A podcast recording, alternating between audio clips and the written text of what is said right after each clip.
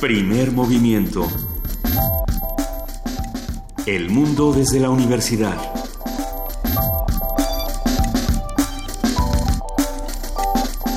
Muy buenos días, son las 7 de la mañana con 7 minutos, hoy es lunes 8 de mayo y ya estamos arrancando con primer movimiento esta mañana. Querido Miguel Ángel, buenos días. Hola Lisa, buenos días. ¿Cómo estás? Muy bien. Y tú, querida Juana Inés de esa jefa de información, ¿cómo estás? Yo bien, gracias. si usted intenta el viaducto, a ver cómo le va.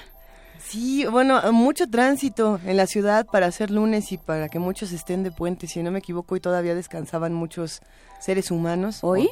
sí, ¿no? ¿O no? No. O solamente algunos que no. solamente los devotos del San Lunes. sí, no, solo, solo quienes no no tienen temor de Dios, no, no sé. Bueno, pues entre incendios en la feria de Chapultepec por cortocircuitos, tránsito en viaducto y en diferentes vialidades, pues, manejemos con cuidado. Eh, y bueno, esta ciudad tuvo muchas cosas y este país tuvo muchísimas cosas. Eh, este mundo tuvo muchas cosas el fin de semana. ¿Por dónde quieren empezar? Porque aquí tenemos Macron, ganó Macron en Francia.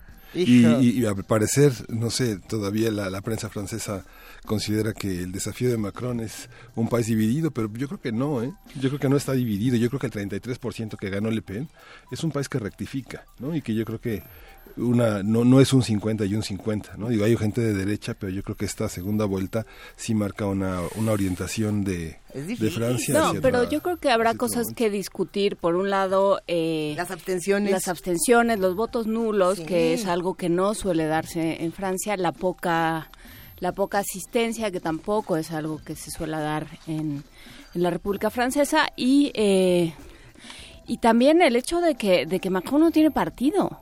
Esa parte como que como que se fue yendo de, de las de los análisis, pero bueno, ¿qué va a hacer? Bueno, no tiene partido, por lo menos en Francia, ¿no? Que era lo que resultaba interesante para muchos de los que estudiaban esta noticia, por ejemplo, con lo que nos dejó Le Pen, esta frase de, si gana Macron va, va a gobernar una mujer, ¿no? Porque va a ser Angela Merkel. Y entonces lo que decía y lo que dijo Angela Merkel el día de ayer fue algo así como eh, Macron carga con las esperanzas de millones de franceses, de muchos alemanes y de muchísimos europeos, ¿no? Y es como Angela Merkel, quizás es momento de que esperes un tantito, nada más para que veamos que va a ser Macron antes de... No, bueno, y, y cómo va a gobernar, porque, o sea, no, no es que no tenga seguidores, es que no tiene infraestructura partidaria. Y decir que eso es lo que va a ser interesante. Obviamente que si comparamos con lo que era la ultraderecha de Le Pen, pues Macron queda como este gran liberal, pero no olvidemos el perfil que tiene. Y, y recordemos de, de, nuevo todo este rollo de si es banquero, si no es banquero, si tiene o no tiene plataforma, habrá que esperar. Yo creo que hay que esperar unos cuantos días, pero lo que no esperó unos cuantos días eh, fue la declaración de Andrés Manuel López Obrador y yo creo que sí es un tema interesante esta alianza que se sugiere para el Estado de México con el PRD, donde Andrés Manuel López Obrador dijo algo así como están con el pueblo o con la mafia del poder. Eh, es interesante, yo nada más eh, por independientemente de si nos cae bien o nos cae mal Andrés Manuel o si nos gusta o no nos gusta la propuesta de Moreno eh, creo que una de las propuestas principales era no aliarse con, con otros partidos que no representaran los intereses, ¿no? Como que esta fue una de las primeras plataformas cuando, cuando nace Morena. Entonces, pues habrá que ver porque lo que pasa en el Estado de México de nuevo define tantas cosas y, y pues nos invita a, a pensar en otras. ¿no? Lo que que hay un conjunto de votantes en el PRD y una serie de alianzas eh, populares que son muy importantes y que conservan y que conservan la estructura partidaria. Yo pues creo que yo creo que esta celebración del, del PRD de, en el aniversario en el que Alejandra Barrales pues reúne a un pequeño conjunto ya de militantes, pues yo creo que sí alerta sobre la posibilidad de una alianza en sectores que nunca forman parte de las de los festejos, nunca están invitados a la fiesta, hacen el trabajo de base, trabajan en este hasta de líderes condominales, eh, populares, este, pero no, no no no están invitados al buffet ¿no? del PRD. Está, está muy dividido lo que ocurre en nuestro país entre estas noticias. Por supuesto, la marcha que, que se, se llevó a cabo el día viernes en contra de los feminicidios en CEU, que fue importante, y muchísimas mujeres, muchísimos hombres, si no me equivoco, fueron más de 2.000. Habrá que revisar las cifras y bueno, pues fue un, un momento emotivo, ¿no? Que se vive en la ciudad. Eh, de igual manera... Y no solo emotivo, sino que pone de manifiesto nuevamente lo poco que hemos avanzado en materia de género. Así es. Y en materia de reconocimiento de los derechos de las mujeres y con todo lo que, todo lo que conlleva, ¿no? Que es el mundo de la infancia y el mundo de la adolescencia, que está muy ligado a lo femenino todavía. Precisamente, Miguel Ángel. Y en ese sentido, hablando más de violencia en nuestro país, eh, pues podemos pensar en los padres de los, de los desaparecidos de Ayotzinapa y en este documento no oficial de la PGR eh, que, que ayer en el Universal, que el día de hoy en el Universal ocupa la primera plana. Es importante esta noticia, la iremos discutiendo para ver de qué se trata este documento no oficial que puede cambiar el camino de las investigaciones. Y la noticia que recorrerá todavía mucho del año es los guachicoleros. ¿no? Los, guachicoleros. los medios de comunicación muestran una, una recepción dividida de una visión oficial donde se hace la guerra a una, a una, a una cuestión. Sin embargo, políticamente la, toda la, la, atención política está volcada en Puebla. ¿no? Parece que es el secretario de Seguridad el que está, el que tiene que este bueno, y mientras tanto, ¿qué va a pasar? Porque ya, vamos muy cortitos de tiempo. Vamos muy cortitos de tiempo, muchachos. Sí, bueno, los guachicoleros, ponga atención. Las imágenes que muestran las Fuerzas Armadas muy dolidas por las pérdidas que tuvieron.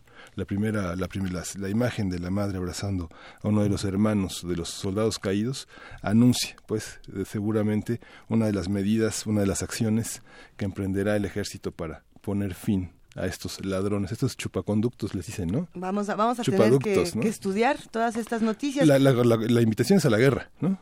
Esperemos, la invitación Esperemos hacer una invitación al conocimiento aquí en Primer Movimiento, hablando de Newton y la luz, una conversación con Felipe Cerda, físico y divulgador científico, fundador de Ciencia desde Cero, esta organización de divulgación científica, y también viene Isaac Newton, científico inglés. Hijo, uno de los más grandes de la historia de la humanidad. ¿no? Así es.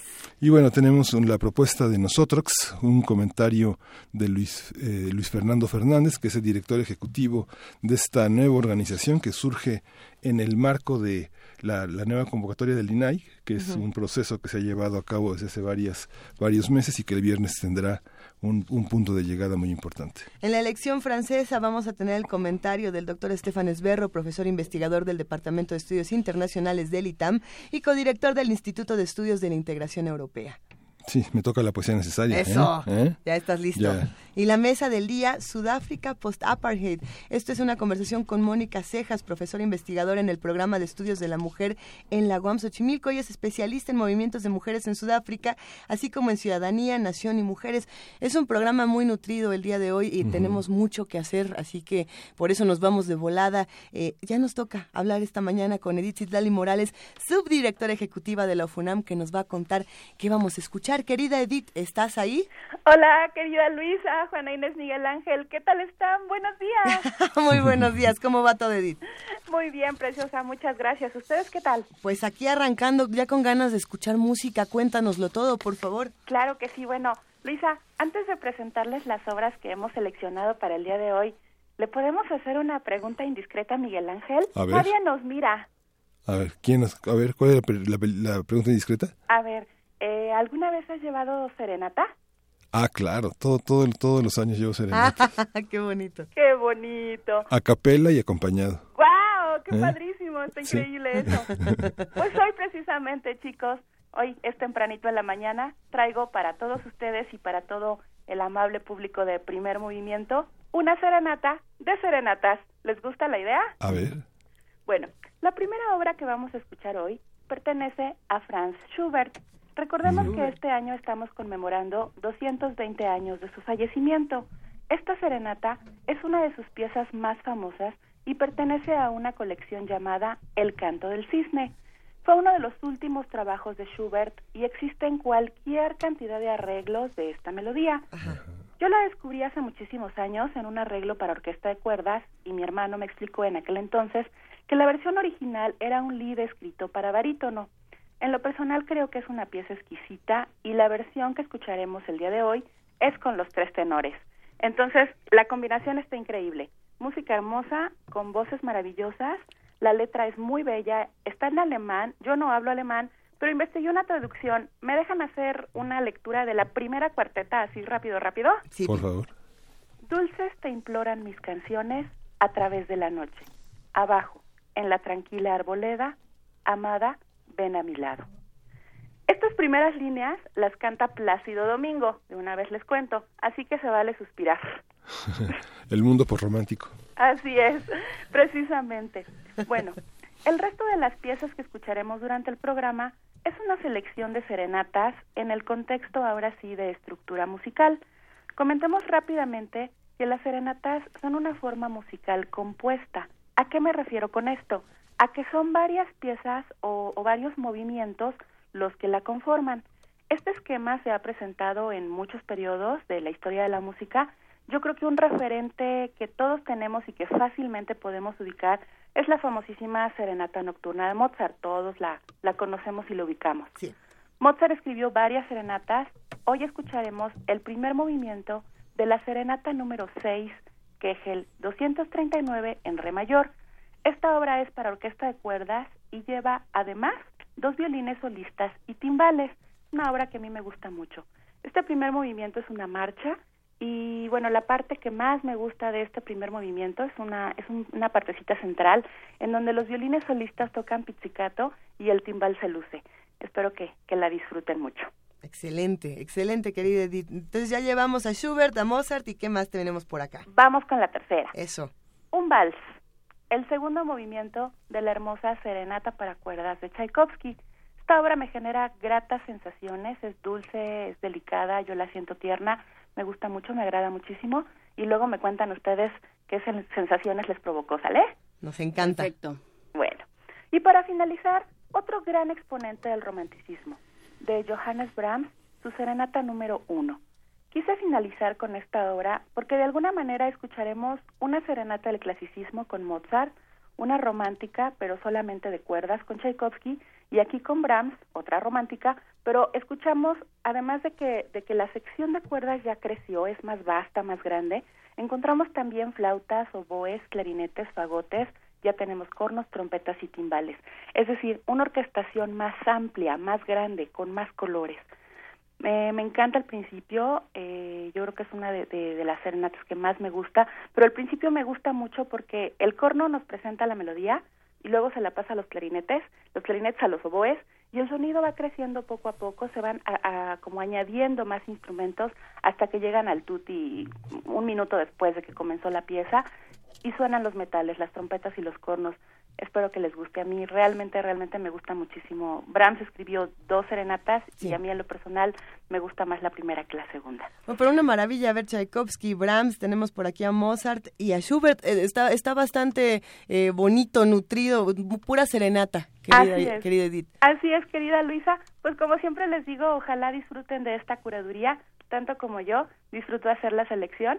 Y bueno, pues que esta serenata de serenatas sirva como un adelanto, un pequeño regalo musical para este 10 de mayo, que por supuesto va acompañado de un abrazo lleno de cariño. Un gran abrazo, querida Edith Zitlali Morales. Te mandamos todo nuestro cariño y también a todos los amigos de la UFUNAM. Muchísimas gracias. Gracias, amigos. Los dejo con la serenata de Franz Schubert en las voces de Plácido Domingo, José Carreras y Pavarotti. Disfrútenla. Excelente, abrazote. Hasta la próxima. Venga.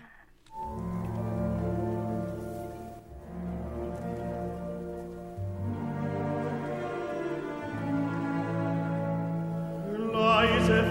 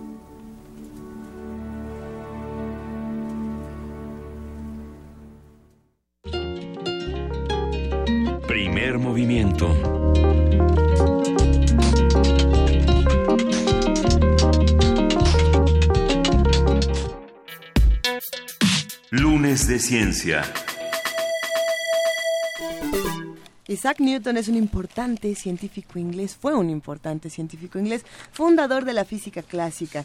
En su obra Principios Matemáticos de la Filosofía Natural de 1687, establece las tres leyes fundamentales del movimiento, de las cuales ha derivado la cuarta ley o ley de gravitación universal, que explica las órbitas de los planetas para unificar la mecánica terrestre y la celeste. Las aportaciones científicas de Isaac Newton son numerosas. Ha desarrollado teorías no solo en el terreno de la física, sino también de la termodinámica y de la acústica. Sin embargo, hoy nos vamos a enfocar en sus investigaciones sobre la óptica. Gracias a Newton entendemos la composición de la luz blanca como la mezcla de siete colores, rojo, naranja, amarillo, verde, cian, azul y violeta, fenómeno que explica en su teoría sobre la naturaleza corpuscular de la luz. De todo esto vamos a charlar. Tendremos una conversación con Newton, sobre sus investigaciones, aportaciones en relación a la luz y su comportamiento. Pero está con nosotros ya el físico y divulgador científico Felipe Cerda, quien fundó Ciencia desde Cero, que es una organización de divulgación científica y tiene muchas actividades para este mes. Hola Felipe, ¿cómo estás? Hola, ¿qué tal? Buenos días, ¿cómo están? Nos volvemos a encontrar, Felipe. Efectivamente, nos volvemos a encontrar aquí. ¿Trajiste recortes? Con mucho gusto. ¿Mande? ¿Trajiste recortitos? ahora no, porque ahora vengo a hablarles de todas las actividades que hacemos en las cuales o entre las cuales está la banda de Moebius. Pero vengo a platicarles un poco acerca de qué es Ciencia desde cero, que como ya lo decían, es una organización independiente que se dedica a la divulgación de la ciencia y la tecnología. Fuimos fundados en febrero de 2011 entre varios compañeros de diferentes eh, eh, orígenes profesionales. Hay compañeros actualmente de la UNAM, del Instituto Politécnico Nacional, de la Escuela Nacional de Antropología e Historia, y todos estamos reunidos en torno a la divulgación científica. Lo que buscamos, lo que queremos, es que el público no especializado tenga una experiencia, una experiencia significativa con la ciencia, que no solamente se queden con lo que vieron en el aula, sino que también consideren que estas actividades pueden ser recreativas, interesantes, lúdicas. Bueno, todos los días y, a todas horas estamos teniendo eh, intercambios significativos con la ciencia, solo no los hacemos de una manera... Consciente. Pero ¿cómo, cómo hacemos eso? ¿O qué actividades significativas podemos encontrar en Ciencia desde cero que, que nos replanteen cómo todo el tiempo estamos haciendo ciencia? Pues mira, tenemos diversas actividades. Una de ellas son las demostraciones experimentales en las cuales el público que se acerca a nosotros, que viene con nosotros, ve y es testigo y partícipe de un experimento en el cual con cosas sencillas sobre todo materiales caseros, podemos explicar fenómenos incluso que pueden ser complicados. O algunas de estas demostraciones las vamos a presentar en algunos y las presentamos en lugares públicos dentro de varios eh, programas, proyectos, entre los cuales está uno del que le vengo a hablarles hoy que se llama Suma Ciencia pero en un momento más les voy a platicar de ese. También tenemos talleres de ciencia en los que las personas crean su propio juguete y experimento científico y entonces les explicamos cómo es que funciona y ellos se dan cuenta que la manera en la que podemos hacer ciencia o descubrimientos o instrumentos científicos también está al alcance de sus manos, que las cosas no están hechas por magia, sino que las cosas están hechas, elaboradas con cosas simples en las cuales ellos pueden entender los principios por los cuales funciona. Y finalmente tenemos la divulgación científica a través través de Teatro Guiñol, que esa es una de las modalidades más recientes en las que incursionamos, y entre las cuales tenemos dos obras de teatro. La primera que se llama El abuelo de la ciencia, que habla sobre Galileo Galilei y sus descubrimientos con el telescopio.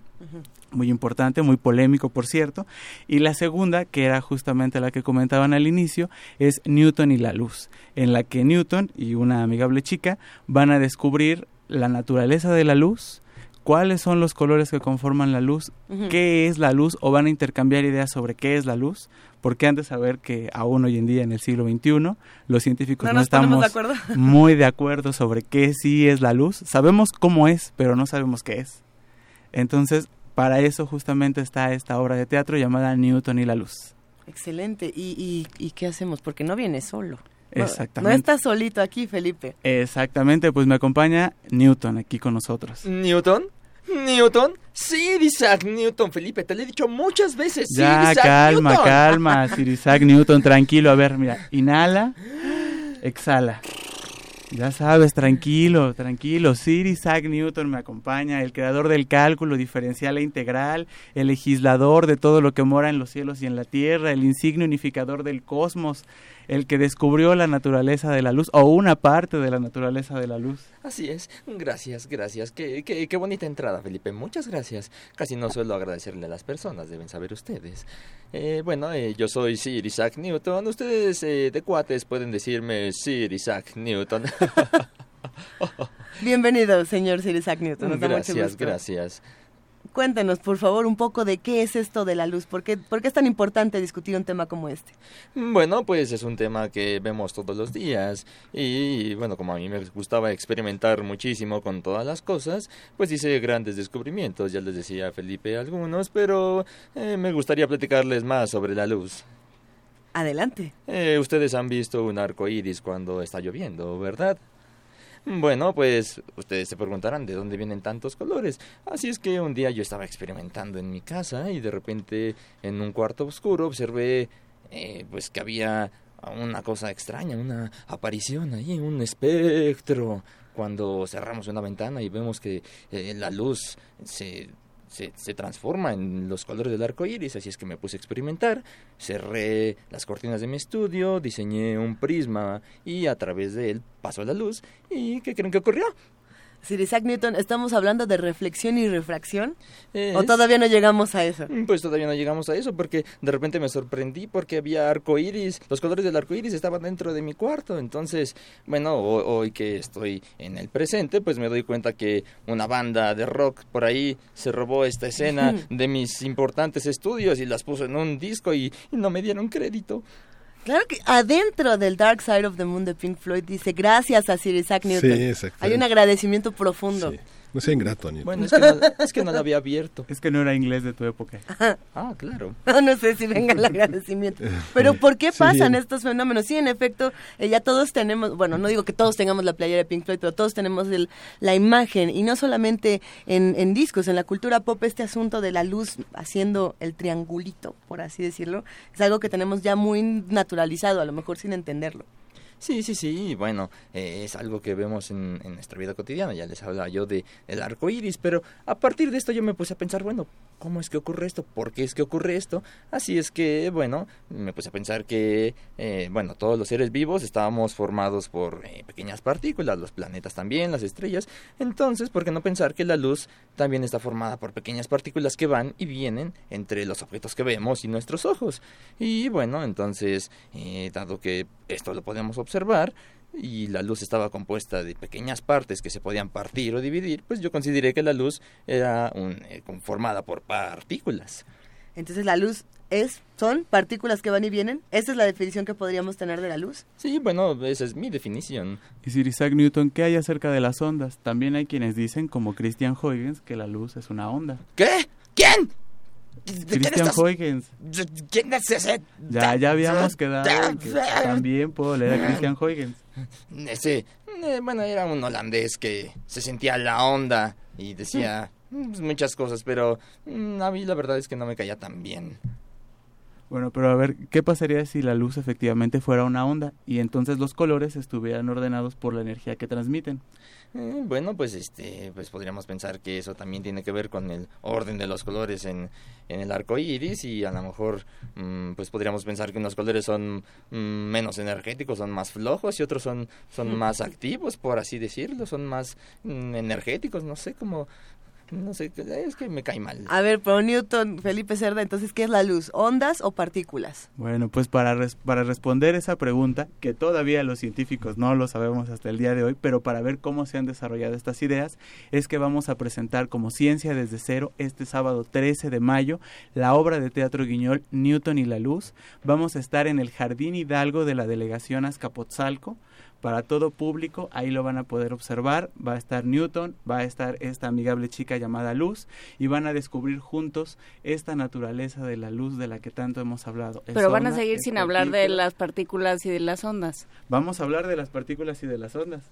Exactamente. ¿Y no va a estar Christian no sé qué, el que, el que dijiste? ¿Cómo se llama? Christian Huygens, el holandés que se sentía la onda. Que venga para el pleito. Sí. Que venga para el pleito, ¿verdad? estaría súper bien. Bueno, pero va a estar en su lugar Luz, que es una de las representantes de Christian Huygens y la cual ha tenido oportunidad de platicar con él y van a conversar justamente. Estas actividades van en el marco de un programa nacional que se llama Suma Ciencia, el cual viene o procede de una convocatoria con ACID que fue promovida por la Red Mexicana de Talleristas de Ciencia que se llama Recreación en Cadena. que surge justamente en septiembre de 2016 y originalmente está formada o estaba formada porque ahora ya nos integramos muchos más, está integrada o estuvo integrada por 13 grupos de 8 estados de la República, Zacatecas, San Luis Potosí, la Ciudad de México, Michoacán, Baja California, Guanajuato, Nuevo León, Tabasco y el Estado de México. Actualmente se han sumado Jalisco, Oaxaca y más grupos tanto de la Ciudad de México como de San Luis Potosí y todos el sábado 13 de mayo de 16 a 18 horas, o sea de 4 a 6 de la tarde, tomaremos una plaza pública en, nuestra, en nuestras ciudades, en nuestro país, para hacer este tipo de actividades de ciencia recreativa. Y nosotros no vamos solos, no solamente va Newton y va Luz, también vamos a presentar demostraciones experimentales, de las cuales también tienen que ver con los trabajos de Newton. Todo, es, todo es sobre luz. Todo es sobre luz, exactamente. Vamos a hablar mejorar acerca de Newton y la luz, vamos a hablar de cómo funcionan los espejos, porque también sabrán que Isaac Newton, ¿a poco no Newton? Demostraste y viste la manera en que podíamos nosotros mejorar los telescopios, la calidad de imagen de telescopios usando espejos. De eso vamos a hablar, ¿a poco no? Sí, bueno, eh, eh, muchas de las cosas que escribí tenían que ver con óptica, también con cálculo. Eh, bueno, no me gusta presumir, pero también hasta me puse a investigar cómo pues, se podía evitar la falsificación de monedas, pero ese es otro tema. Oye, Newton, me da pena hacer esta pregunta, pero eh, todas tus investigaciones, quizá la de la óptica, de todas tus investigaciones, quizá la de la óptica es la menos conocida ah, y la que más se usa. Eh, como que le damos todo el peso a otros investigadores, a otros autores que se han encargado de este tema y, tú quedaste como por ahí por el fondo. ¿O qué, qué opinas? ¿O no? Bueno, bueno, creo que es el precio que tiene que pagar una estrella cuando hace tantas cosas tan geniales. bueno, imagínense, nací el 25 de diciembre, entonces empezando desde ahí, pues es una fecha que, que es muy famosa, entonces, pues cuando un genio hace tantas cosas importantes, pues es obvio que una de ellas pueda quedar relegada. ¿Qué, otro tipo de cosas? Cuéntanos. Además, actualmente tenemos muy metida la idea de Newton y la gravitación, pero en realidad lo que hizo famoso en su tiempo a Sir Isaac Newton, lo que lo volvió el gran maestro en Cambridge, fueron sus estudios sobre la luz, lo que lo volvió miembro de la Real Sociedad de Londres fue sus estudios sobre la luz, ya que él estaba consagrado por esa por esa investigación, fue que empiezan a surgir las ideas del movimiento, de la gravedad, pero lo que lo hizo famoso y lo que lo catapultó a la fama de ser el estudiante de Cambridge a ser el gran maestro fue sus descubrimientos con los prismas, con los colores y que dio la explicación de cómo estaban ordenados o por qué estaban ordenados los colores pensando que la luz era una partícula.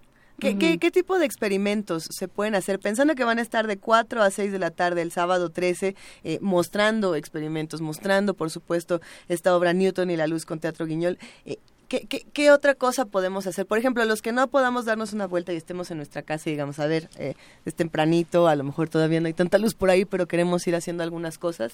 Quienes quieran hacer algún experimento en casa, les recomiendo uno muy sencillo que también habla sobre algo que dijo Newton que no era posible y finalmente sí fue posible. Newton también estudió el movimiento de los líquidos, entonces, que se llama dinámica de fluidos. Entonces, si ustedes en su casa, quizá lo han hecho, han hecho alguna vez atole, si mezclan fécula de maíz con agua, van a obtener un fluido que se llama fluido no newtoniano. Este fluido no newtoniano no cumple algo que decía Newton. Newton decía que la viscosidad de un líquido, o sea, la facilidad con la que fluye, iba a estar constante siempre pero si nosotros tenemos un fluido como este atole y le aplica exactamente como que se coagula y le aplicamos una fuerza, una presión, se va a sentir duro, incluso si le hacemos muy fuerte, hasta suena como si golpeáramos algo sólido. Entonces ahí viene un ejemplo de estos fluidos no newtonianos que están en, nuestra casa prácticamente y también está la catsup, la pasta de dientes, que tenemos que aplicarle un esfuerzo para que fluyan. Entonces, eso es un experimento que podemos hacer nosotros en nuestra casa y que también lo vamos a mostrar este sábado 13 de mayo. Aprovechando eso, quiero mencionarles las sedes que va a tener la Ciudad de México en Recreación en Cadena. Va a estar el grupo ADN en la Alameda de Santa María la Ribera en la delegación Cuauhtémoc. Va a estar el grupo Ciencia Recreativa de Universum en la explanada de este Museo de las Ciencias en la delegación Coyoacán. Va a estar el grupo Ciencia Lúdica y Experimental en el Parque Ecológico de Peñapobre en Tlalpan, el grupo CIRE en la calle de San Ildefonso frente al Museo de la Luz, y nosotros Ciencia desde cero en el Jardín Hidalgo de la delegación Azcapotzalco. Y en el Estado de México va a estar el grupo Tlamachilia en los portales de Tultitlán. Entonces hay un surtido para la Ciudad de México en que este día 13 de mayo puedan ir a hacer esas actividades y no solo eso, estén al pendientes de la programación en nuestra página de internet www.recreacionencadena.com, todo junto, recreación en cadena, porque vamos a tener actividades simultáneas de suma ciencia el sábado 13 de mayo el viernes 14 de julio, el viernes 8 de septiembre y el sábado 11 de noviembre. Entonces vamos a tomar las plazas públicas para llevar a cabo estas actividades de lo que es el primer evento nacional de divulgación científica que se lleva a cabo en nuestro país y que enlaza a todos estos grupos de diversos estados de la República. ¿Por qué, es importante eh, sacar a la ciencia a la calle y ponerla en las plazas? ¿Por qué, ¿Por qué es tan relevante hacerlo? Claro, porque cada vez la ciencia y la técnica van avanzando más y se van alejando de nuestra cotidianidad, de nuestro lenguaje, a pesar de que los avances tecnológicos están al alcance de nuestras manos. Podría decirse que prácticamente el ser humano no ha evolucionado, no ha cambiado desde la época de Newton a nosotros, pero lo que sí ha cambiado de manera abrupta, grande, creciente, es el entorno que tenemos. Cada vez el ambiente es más tecnológico y si las personas no podemos interpretar correctamente cómo es que funciona ese entorno, entonces vivimos en un mundo en un ambiente indistinguible de la magia. Y eso es un caldo de cultivo perfecto para las supercherías, los productos milagro, los timos, los fraudes, las estafas. Entonces, entre más nosotros podamos, a través de las herramientas que nos dan la ciencia y la tecnología, analizar nuestro mundo de manera crítica, mejor va a ser nuestra relación con el entorno, nuestra relación con otras personas. Y no solo eso, también nosotros promovemos esta integración de las personas a la ciencia a través o de una manera recreativa o lúdica que también es una maravilla del teatro, porque a través del teatro de divulgación científica, como Newton y la luz, como el abuelo de la ciencia, podemos recrear una y otra vez este mensaje, este descubrimiento de la ciencia a través de nuestros científicos hechos títeres y de las y del lenguaje de las herramientas del teatro, de los recursos que tiene el teatro. En algún momento, a ver, ¿en qué momento sucede eh, digo, es que yo me quedé con las ondas y las partículas. Entonces, ¿en qué momento sale, o sea, eh, lo de Newton estaba ya muy asumido, ¿no? Eh, la, luz es una partícula. ¿En qué momento aparece la idea de la luz también puede ser una onda? Fue prácticamente al mismo tiempo. De hecho, Newton, a través de estas ideas que ya tiene de lo que le llaman la mecánica, o sea, del movimiento de los objetos, en donde todo se piensa formado por partículas, Newton dice, ah, bueno, entonces la luz también debe ser una partícula él dice, ah, bueno, los colores o el hecho de que los colores estén separados es porque cada color tiene una masa o un peso diferente. Ahora sabemos que la luz y las partículas de luz no tienen masa. Y al mismo tiempo en Holanda, en la Europa continental, están estos pensadores que piensan que la luz en realidad es una onda que se transmite o que se propaga de un lugar a otro como el sonido y eso lo, lo fundamentan precisamente en la reflexión, en la refracción, en otro fenómeno que se llama difracción, que no es o que no podría parecer tan cotidiano a nosotros, pero es responsable de que estando en nuestra casa, escuchemos a nuestra mamá en la cocina y nosotros estemos en nuestro cuarto, porque el sonido al ser una onda le da vuelta a las esquinas y puede llegar de un lugar a otro sin estar justamente de frente. A diferencia de que a nuestra escala la luz, pues no le da vuelta a la, a la esquina, pero en escala microscópica sí. Entonces, si nosotros tenemos lo que se llama una rejilla de difracción, la luz sí le da vuelta. Entonces, todos esos fenómenos son los que dieron a, este paso al, debate de si la luz es una partícula o una onda. Finalmente, en el siglo XIX, el científico escocés James Clerk Maxwell, a través de sus leyes del electromagnetismo, descubre y llega a la conclusión matemática formal de que la luz es una onda, una onda de electricidad y magnetismo, y entonces todo el mundo dice, ah, bueno, no, Newton no tenía razón, es una onda. y de repente, ¿a poco no, Newton? Mm, bueno, no. Y era, tu compatriota británico. ¿Cómo, cómo? Que era tu compatriota británico. Sí, bueno, este... Eh, bueno, la verdad es que, como decían todos ustedes, a mí no me gusta mucho compartir mis ideas porque luego me las quieren robar, pero efectivamente hay que compartirlas porque, mm, pues, como si ustedes asistan a la obra, podrán darse cuenta que quizás acepto que todos podemos tener ideas geniales y llegar a una gran idea aún más genial. Y alguien que tuvo una idea aún más genial fue otro de los científicos más conocidos de la historia, al igual que Newton, que fue Albert Einstein.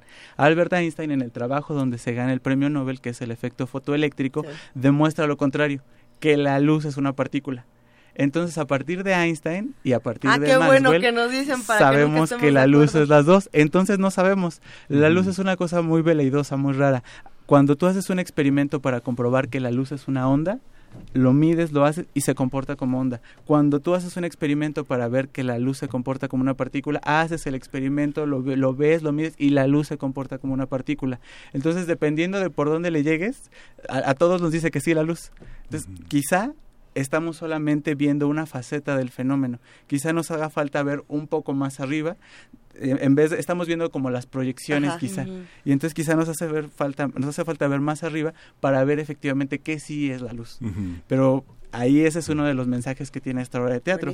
Si no está en Sir Isaac Newton o si no estuvo en él si no está en mí quizá en alguno de los que lo escuchan y llegó el mensaje y les gustó puede estar esta idea de en algún momento estudiarlo y ver que sí es la luz. Es curioso ahora que mencionas bueno él está en un mundo este inglés sin embargo mencionas el tema de Holanda y el tema de Holanda y la óptica, bueno, prácticamente los más grandes descubrimientos de la óptica se quedaron allí. Y a pesar de que Newton era un hombre que no, no, no leyó mucha literatura y ni leyó poesía ni le interesaban. no, sí, era bastante burro en esa parte. no, leía cuestiones de mecánica. Es, es, curioso cómo en el arte, la Holanda, lo que se conoce ahora como Holanda 17, es el mundo en el que los descubrimientos de Newton y de Leibniz y de Spinoza Efectivamente. Vermeer, eh, la caja de Hofstraten, que demuestra que la partícula se comporta como una onda, eh, el matrimonio, el, matrimonio Adelphi de Van Eyck, esa pintura en la que tiene un espejo que se reproduce atrás, toda la serie, esta, esta, esa parte que desarrolló Spinoza, el, lente cóncavo, ¿no? Exactamente, pues simplemente un predecesor de, Newton, que es Galileo Galilei, decide elaborar su telescopio a partir de lo que le llegaron de ideas del holandés Hans Lippershey que hacía o que pulía lentes de aumento.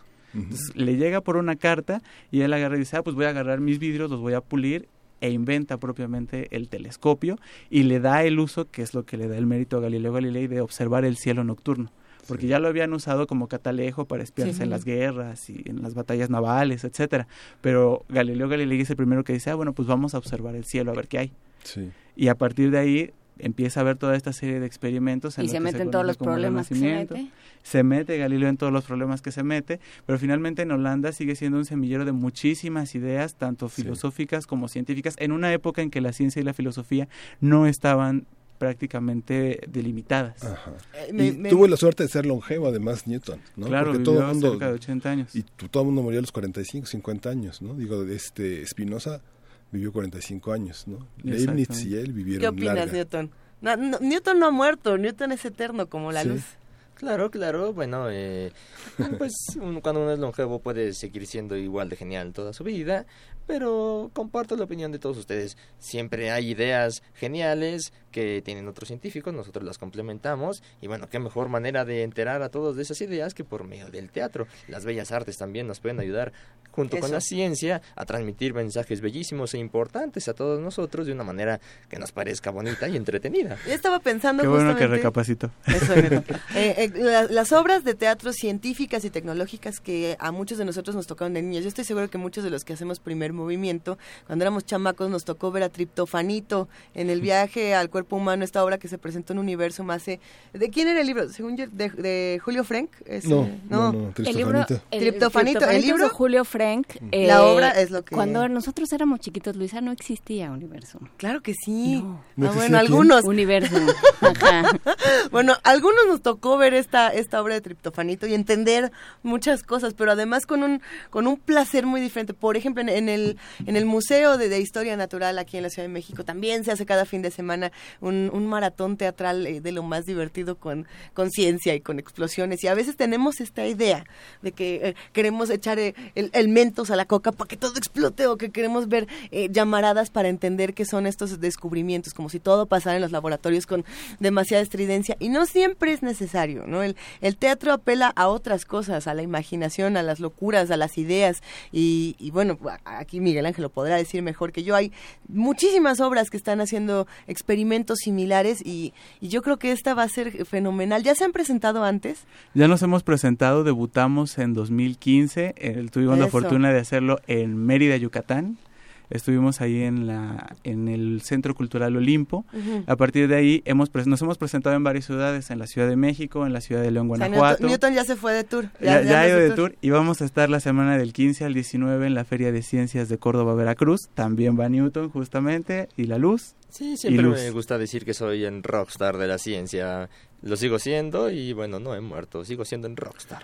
Y además hay, hay una, hay una eh, participación de Alfonso de Alba Arcos, que dice lo menos conocido sobre Sir Isaac Newton son sus especificaciones sobre alquimia, esoterismo y transmutación. Está en la, está en la bisagra de la creencia y la ciencia, ¿no? Este, eh, bueno, sí, eh, Mm, lo único que podría decir es que eventualmente eh, e, esa alquimia me llevó a descubrir cosas importantísimas, ¿no? Como el cómo evitar que se falsificaran monedas y rastrear a todos esos falsificadores, aunque bueno, mm, como todo gran personaje también tenía mi lado oscuro, ¿verdad? Eh, pero bueno, no, no hablemos de cosas tristes. O bueno, tú quieres comentar algo, pero... Bueno, pues sí, de las pocas cosas conocidas de Newton es que es uno de los más grandes científicos de la historia, pero no toda su vida la dedicó a la ciencia. También gran parte de su vida y gran parte de los trabajos y de las publicaciones que dejó y de las notas eran sobre religión, sobre teología y también eran sobre alquimia y sobre otras artes que consideraríamos ocultas el día de hoy. ¿Por qué? Porque no eran de divulgación, no se comunicaban. Entonces él pasó muchos años de su vida tratando de convertir el plomo en oro, de encontrar la llamada piedra filosofal que lo transmutara todo en elementos o en minerales preciosos. Incluso el hecho de decir que el arco iris tiene siete colores, de, de, cerrarlo el número en siete. Siete es mi número de la suerte es que él consideraba, como ah. precisamente nos lo dice, que el número siete tenía un poder mágico, un poder especial, lo que le llaman los números cabalísticos, ¿no? Y entonces por eso dice, son siete y ahí el color ciano, pero pues si nosotros vemos el arco iris, hoy actualmente sabemos que son muchísimos colores, que nuestro ojo los puede agrupar en seis que es el rojo, el naranja, el amarillo, el verde, el azul y el violeta. Pero él dijo, ah, bueno, pues entre el verde y el azul yo claramente detecto otro color diferente. ¿Para que fueran siete? Para que fueran siete. Y Newton es tan famoso y ha sido tan influyente que hasta la fecha pensamos que son siete los colores. En realidad son muchísimos y nuestro ojo capta bien a bien seis. Pero todos seguimos diciendo que son siete porque Isaac Newton decía que son siete. ¿Cómo sabemos eh, cuántos son? O sea, ¿cómo sabemos que son más de los que capta nuestro ojo si no hacemos más que ver con Está como cuando se va difuminando el color y entra otro y hay como varios, ¿no? Tenemos, hay muchísimas tonalidades entre los colores y además a través de diferentes experimentos podemos ver la energía que tiene cada color o la frecuencia con la que nos llega cada color. Entonces podemos decir, bueno, son muchísimos, en realidad no es propiamente un continuo, porque después con la mecánica cuántica nos dimos cuenta que la naturaleza no era continua, sino era discreta, o sea que todo está en pequeños pasitos y en pequeños paquetitos, pero que nuestros sentidos no los alcanzan a ver. Y la experiencia contemporánea es la existencia del pantone, que tenemos así el manual este, de los como, colores. como los de las pinturas, las cajas, las tiendas de pinturas para vinílicas y de aceite que tienen su manual de su, su, catálogo de pinturas, ¿no? Y es una maravilla sentarse y estar hojeando el Pantone. Horas y horas.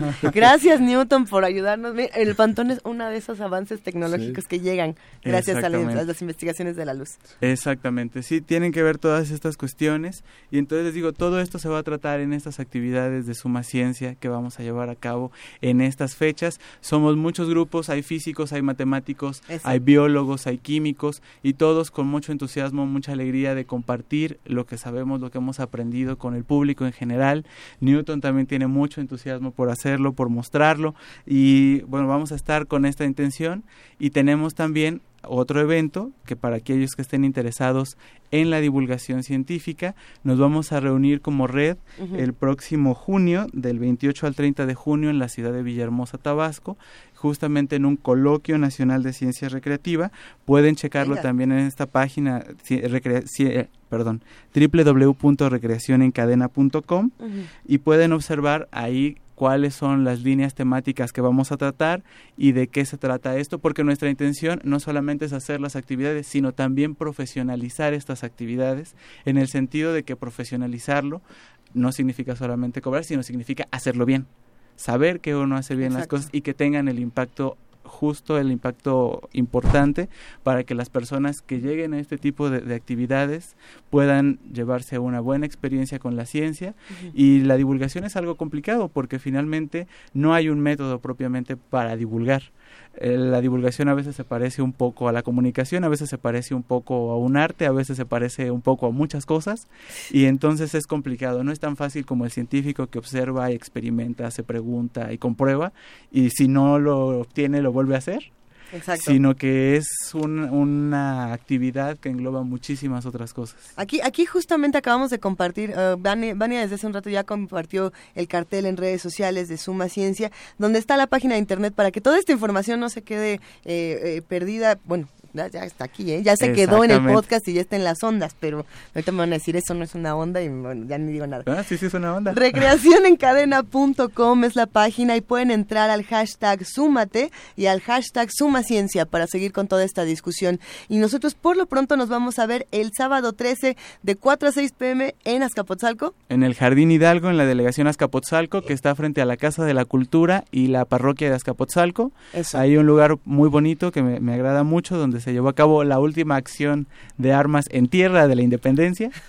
Entonces, ahí nos estamos viendo. Ahí nos vemos. Eh, pues muchísimas gracias, querido Felipe Cerda. Muchas gracias, Isaac Newton. Gracias, y gracias. Un aplauso para hay, el biólogo hay, José Ramón quería, Sánchez. Hay una, gran, hay una gran novela que se, sí. que se llama que se llama Las cartas de Newton de John Banville que hizo una gran trilogía sobre Kepler. ¿Ah, la tienes? Y claro, y sobre Copérnico. Ahora la, oh, ahora la traes, está, ahora la llevas está, el está, sábado. Está, en Penguin Books y en Península. Están, están, en cualquier librería de viejo encuentran Copérnico y Kepler y Newton. La compartimos el sábado 13, nos vamos a ir allá a, hacer también. Van es un autor irlandés de los más importantes hoy. De, de, los meros meros. De los meros meros. Pues Entonces, con esto... Son viejitas, son del 82, 75, 81. son sí, Luisa ya compartió Triptofanito, que es del 78. Pero no, ya oh, es clásico. Ya es un sí. clásico. Sí, claro. Bueno, ya, ya, nos vamos a despedir. José Ramón Sánchez Castañeda, quien es Isaac Newton, eh, te, te, agradecemos muchísimo y te aplaudimos aquí. Mm, todos. Gracias a ustedes. Muchas gracias. Nos vemos muy pronto. Hasta luego. Hasta luego. Todos, todos nos vemos entonces para Suma Ciencia y por lo pronto les dejamos música, querido Miguel Ángel Quemain. ¿Qué vamos a escuchar? La música de los tiempos de Newton, Serenata Nocturna número 6 en Re mayor, obra 239 de Mozart, Jordi Zaval. Y todos a consultar Ciencia desde cero.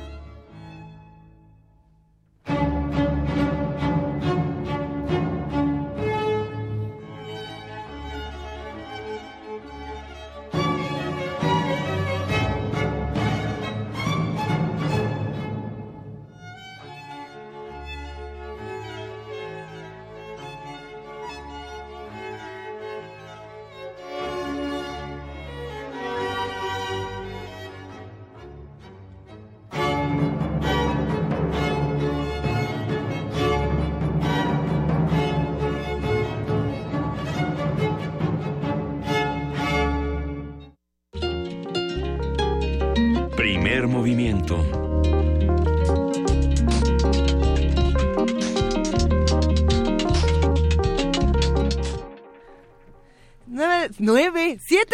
Mañana con 57 Se acaban de desmayar en bloque.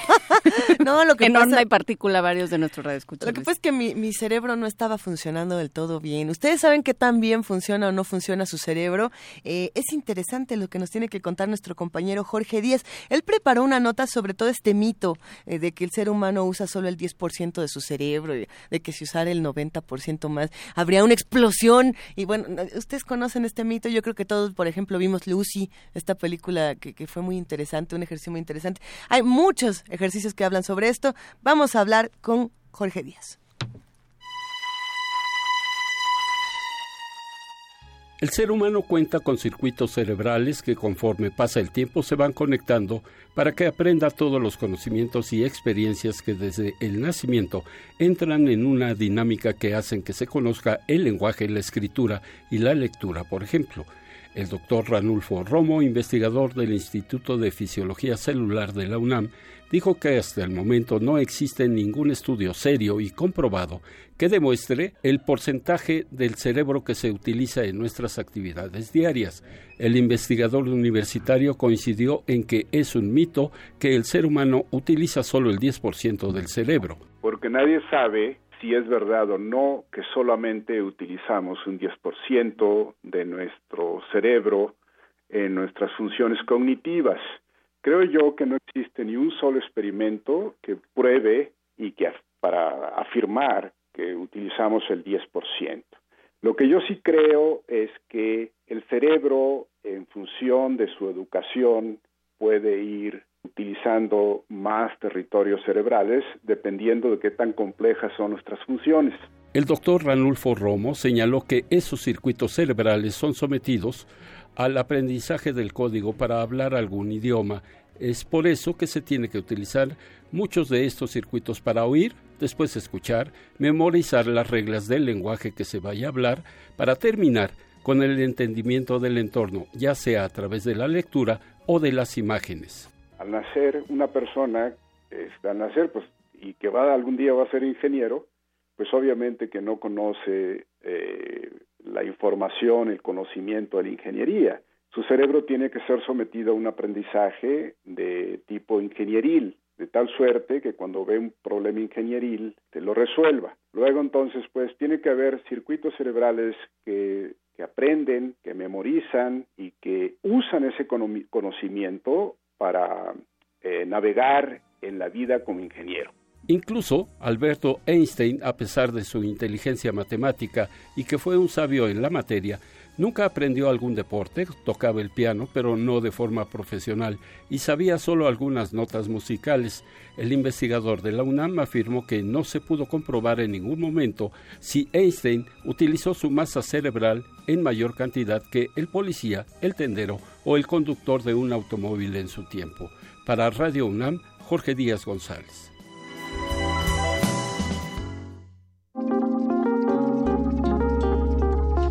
Primer movimiento. Hacemos comunidad.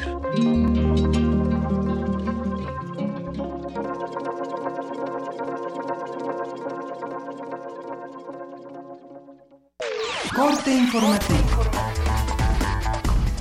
La UNAM.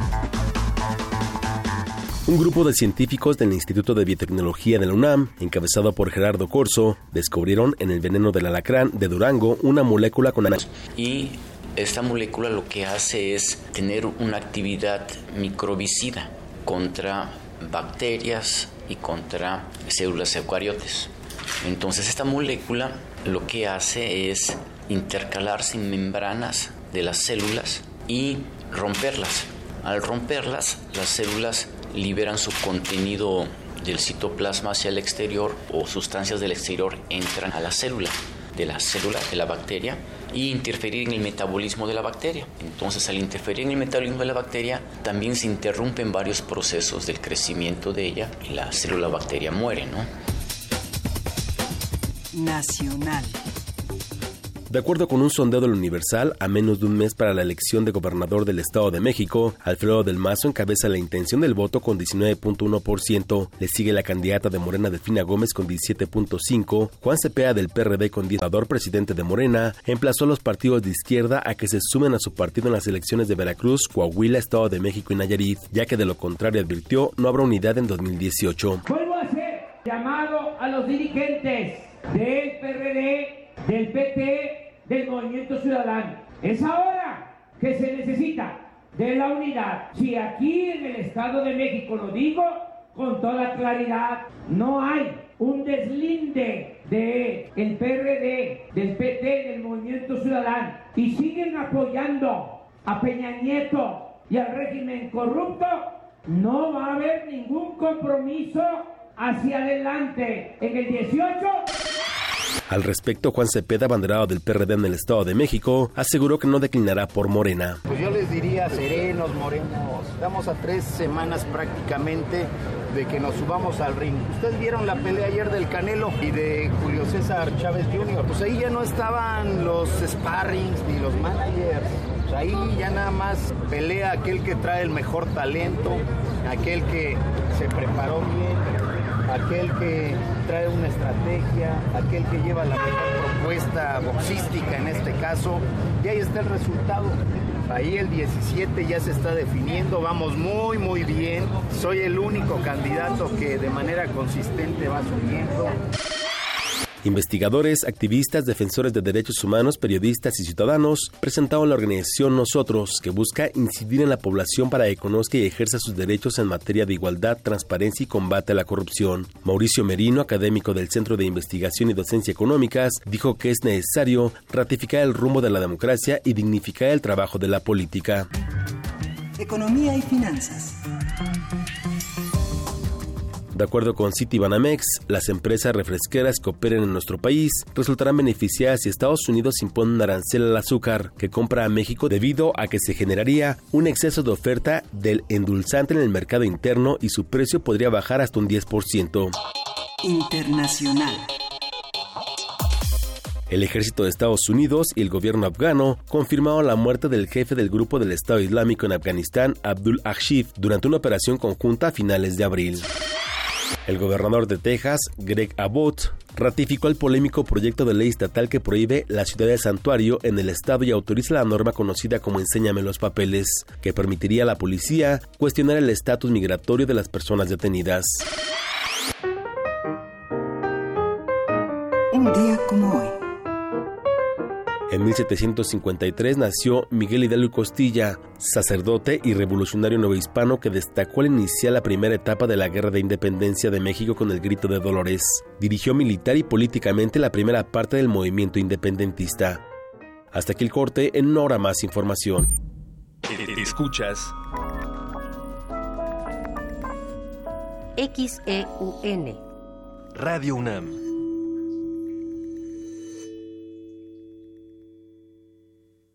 Ingredientes para hacer la pócima de la diversión. Ancas de rana intrépida. Ratones de laboratorio. Plumas de pollo creativo. Mm, medio litro de carcajadas. Y listo. Revolvemos todo y decimos... ¡Hocus Pocus! Hocus Pocus, la revista de los peques y no tan peques. Todos los sábados de las 10 a las 11 de la mañana por el 96.1 de FM. Diviértete aquí en Radio UNAM.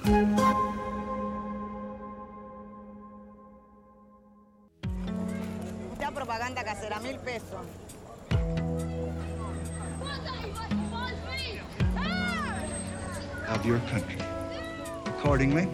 No importa de dónde eres, qué idioma hablas, ni cuál es tu color de piel. Tus derechos humanos son universales y deben ser respetados. Conoce cuáles son y cómo protegerlos en un programa de análisis y reflexión sobre este tema con Diego Guerrero. Derecho a debate. En la cultura de la legalidad participamos todos. Te invitamos a una mesa de discusión con estudiantes universitarios y especialistas todos los lunes a las 10.05 de la mañana. Por el 96.1 FM. Radio UNAM.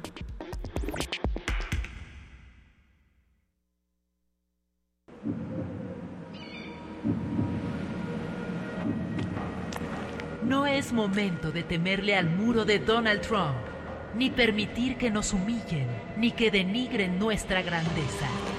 No más pisoteo a México.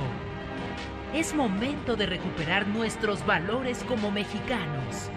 Se necesita algo más que un muro para dividirnos. Partido Encuentro Social. Sumérgete en la música del planeta. Encuentra las perlas acústicas en el Mapamundi.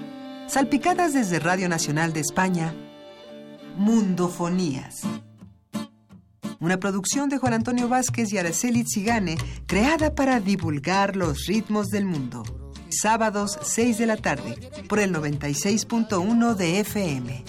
Radio UNAM.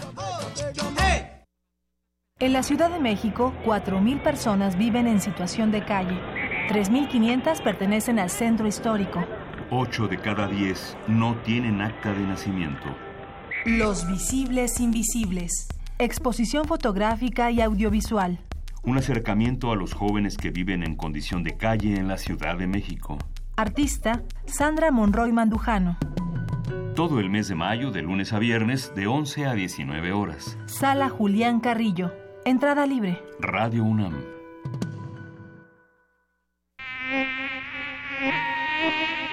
Los mosquitos pican, molestan. ¡No! ¡No me maten! ¡Quiero vivir! ¡Quiero vivir! ¡Ay, ay, ay! Pero sin ellos no podríamos vivir. Teatro Ánima presenta Melele, un espectáculo con música y títeres para comprender y respetar a los animales. Sábados de mayo a las 13 horas. Sala Julián Carrillo de Radio UNAM. Entrada libre. Ningún mosquito fue lastimado durante la realización de este anuncio.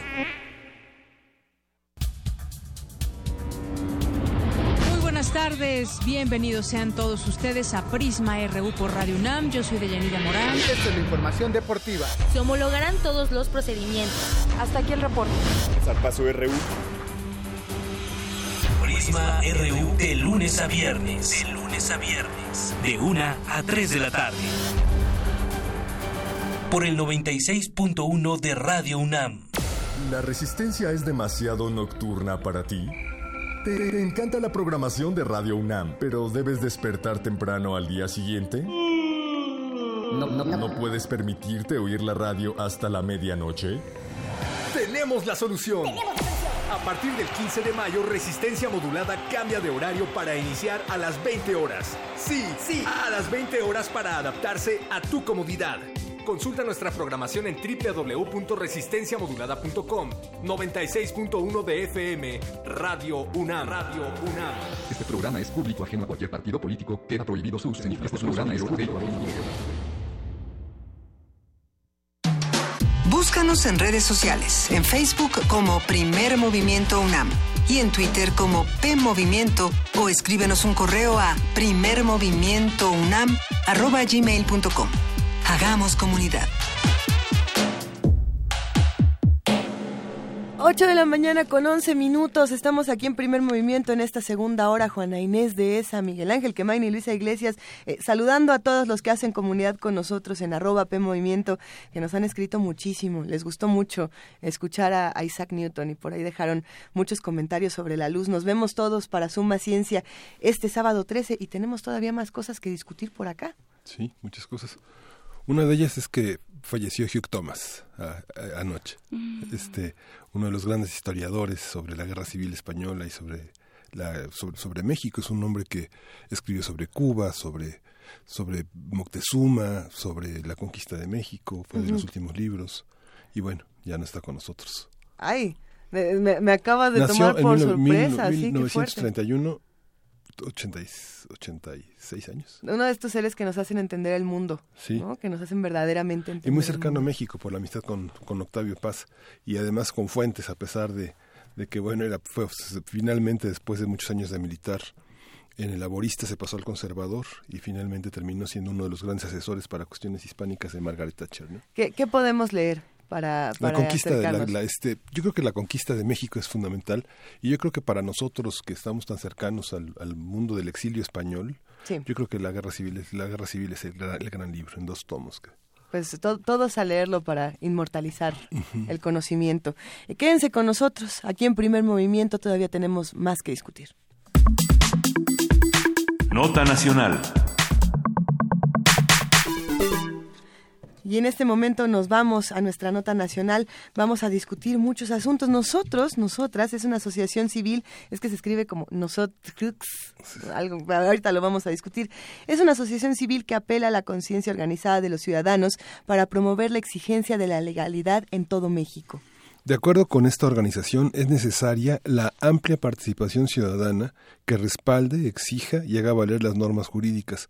Si no, éstas pierden eficacia, ya que no solo la calidad de las normas y de las instituciones determina la fortaleza del Estado de Derecho en el país. Nosotros busca llamar a una revolución de conciencias, promover un movimiento social basado en la pedagogía política para que los ciudadanos se apropien de las instituciones, conozcan y usen las leyes para hacer valer sus derechos.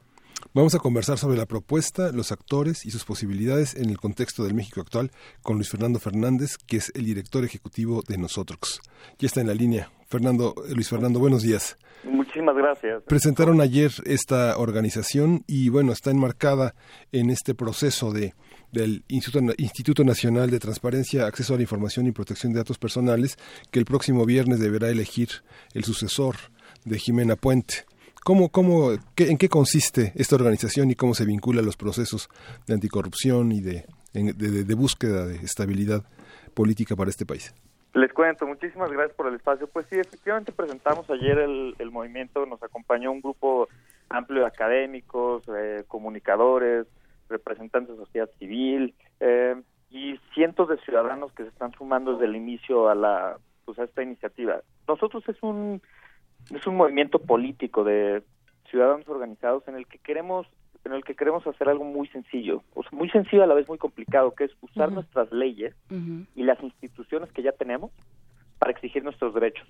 Un planteamiento inicial, justo lo acaban de plantear, es que ya no necesitamos grandes reformas o grandes procesos legislativos para poder resolver los problemas que tenemos y sobre todo los que más afectan a, a nuestro país, la corrupción, la profunda desigualdad que, enfrentamos, la apropiación de, de, lo público, de nuestros recursos públicos, de nuestros programas sociales, eh, de nuestras leyes que se utilizan incluso para fines privados y que se acaban corrompiendo.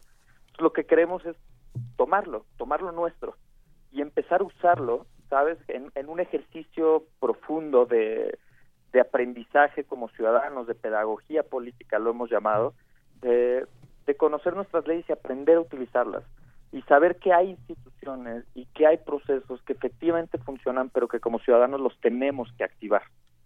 Eh,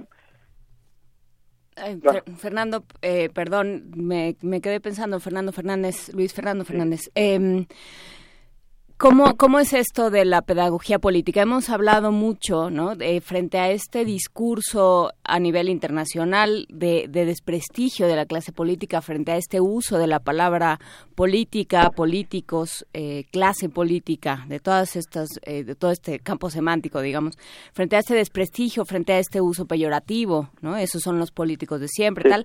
¿Cómo los, los ciudadanos somos políticos y participamos de esa vida política también?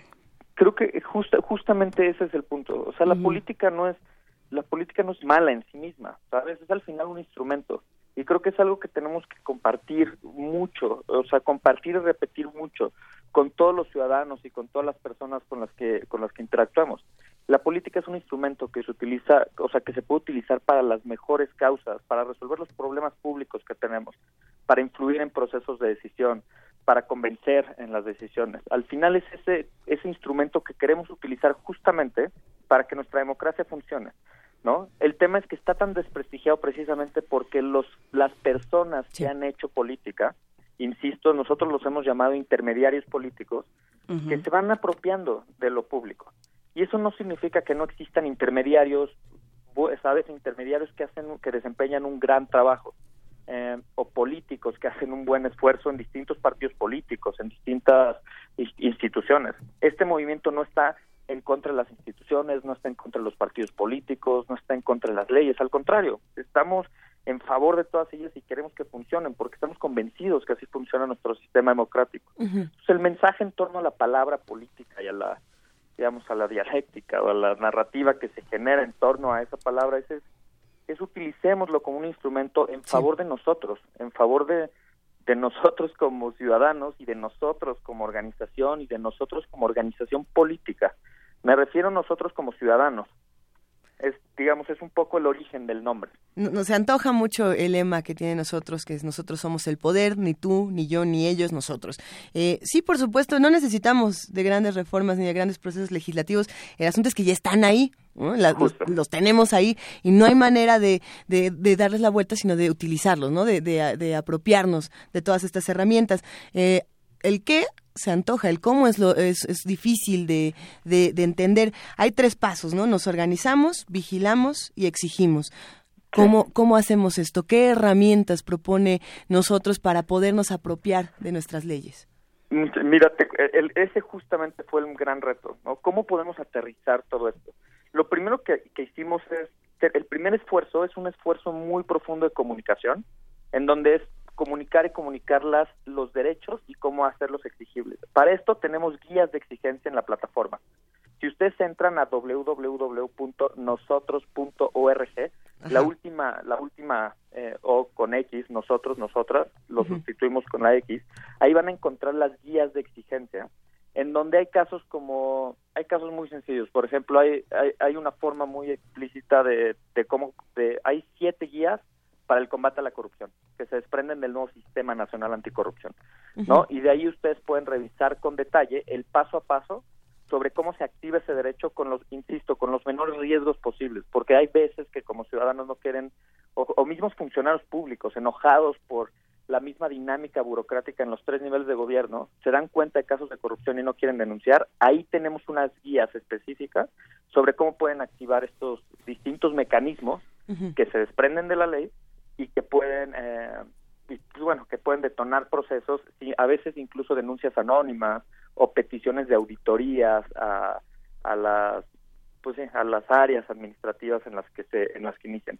Eh, entonces uno de los cómo sí sí sí te escuchamos uno de los cómo es esa o sea son esas guías y el segundo gran cómo es que hay veces que estos derechos no se ejercen de manera o sea normalmente cuando se ejercen solos no pues no prosperan, ¿no? Es una sola persona va a una institución y hace una, presenta una queja, una denuncia y esto no prospera. Ahora, el segundo paso es hacerlo de manera colectiva. Entonces tenemos una plataforma que en la que pueden acceder de nuevo a través de después de registrarse es cuando pueden acceder a la plataforma y ahí pueden exigir de manera colectiva. Y la exigencia colectiva va en dos vías. Por un lado, a las instituciones que no están funcionando, ¿no? Y por el otro lado, a los intermediarios políticos que digamos que no están desempeñando, que no están cumpliendo con que no están cumpliendo con sus obligaciones. Eh, la plataforma es muy muy atractiva y muy sencilla, que eso se agradece porque en temas tan complejos como estos necesitamos a veces un, mapa, una guía. Eh, hay un apartado precisamente hablando de la colectividad y de la relevancia de la colectividad para defender nuestros derechos que me llamó muchísimo la atención y es precisamente unirse a colectivos. Eh, ¿Cómo es esto? ¿Cómo, ¿Cómo creamos un colectivo y cómo nos unimos a un colectivo que ya existe? Mira, está, de nuevo, intentamos que fuera lo más sencillo posible. los colectivos ciudadanos son, los ciudadanos colectivos son estas, pues los llamamos células de organización, pero que tienen dos, eh, pues dos, digamos, dos estructuras. Por un lado, una territorial, en donde una vez que te inscribes, inmediatamente eres parte como de los colectivos de tu entorno inmediato, ¿no? Para poder identificar los problemas y las los problemas recurrentes y sistemáticos en tu entorno inmediato, ya sea en tu comunidad, en tu municipio eh, o, delegación o en tu entidad federativa.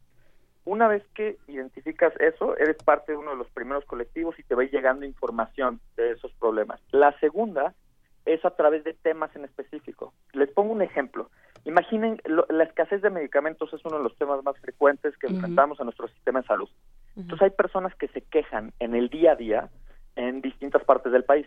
¿no? Entonces el colectivo no gira en torno a la territorialidad misma de la organización política, sino un tema que son que un tema en el que instituciones no están logrando cubrir las necesidades básicas de la población.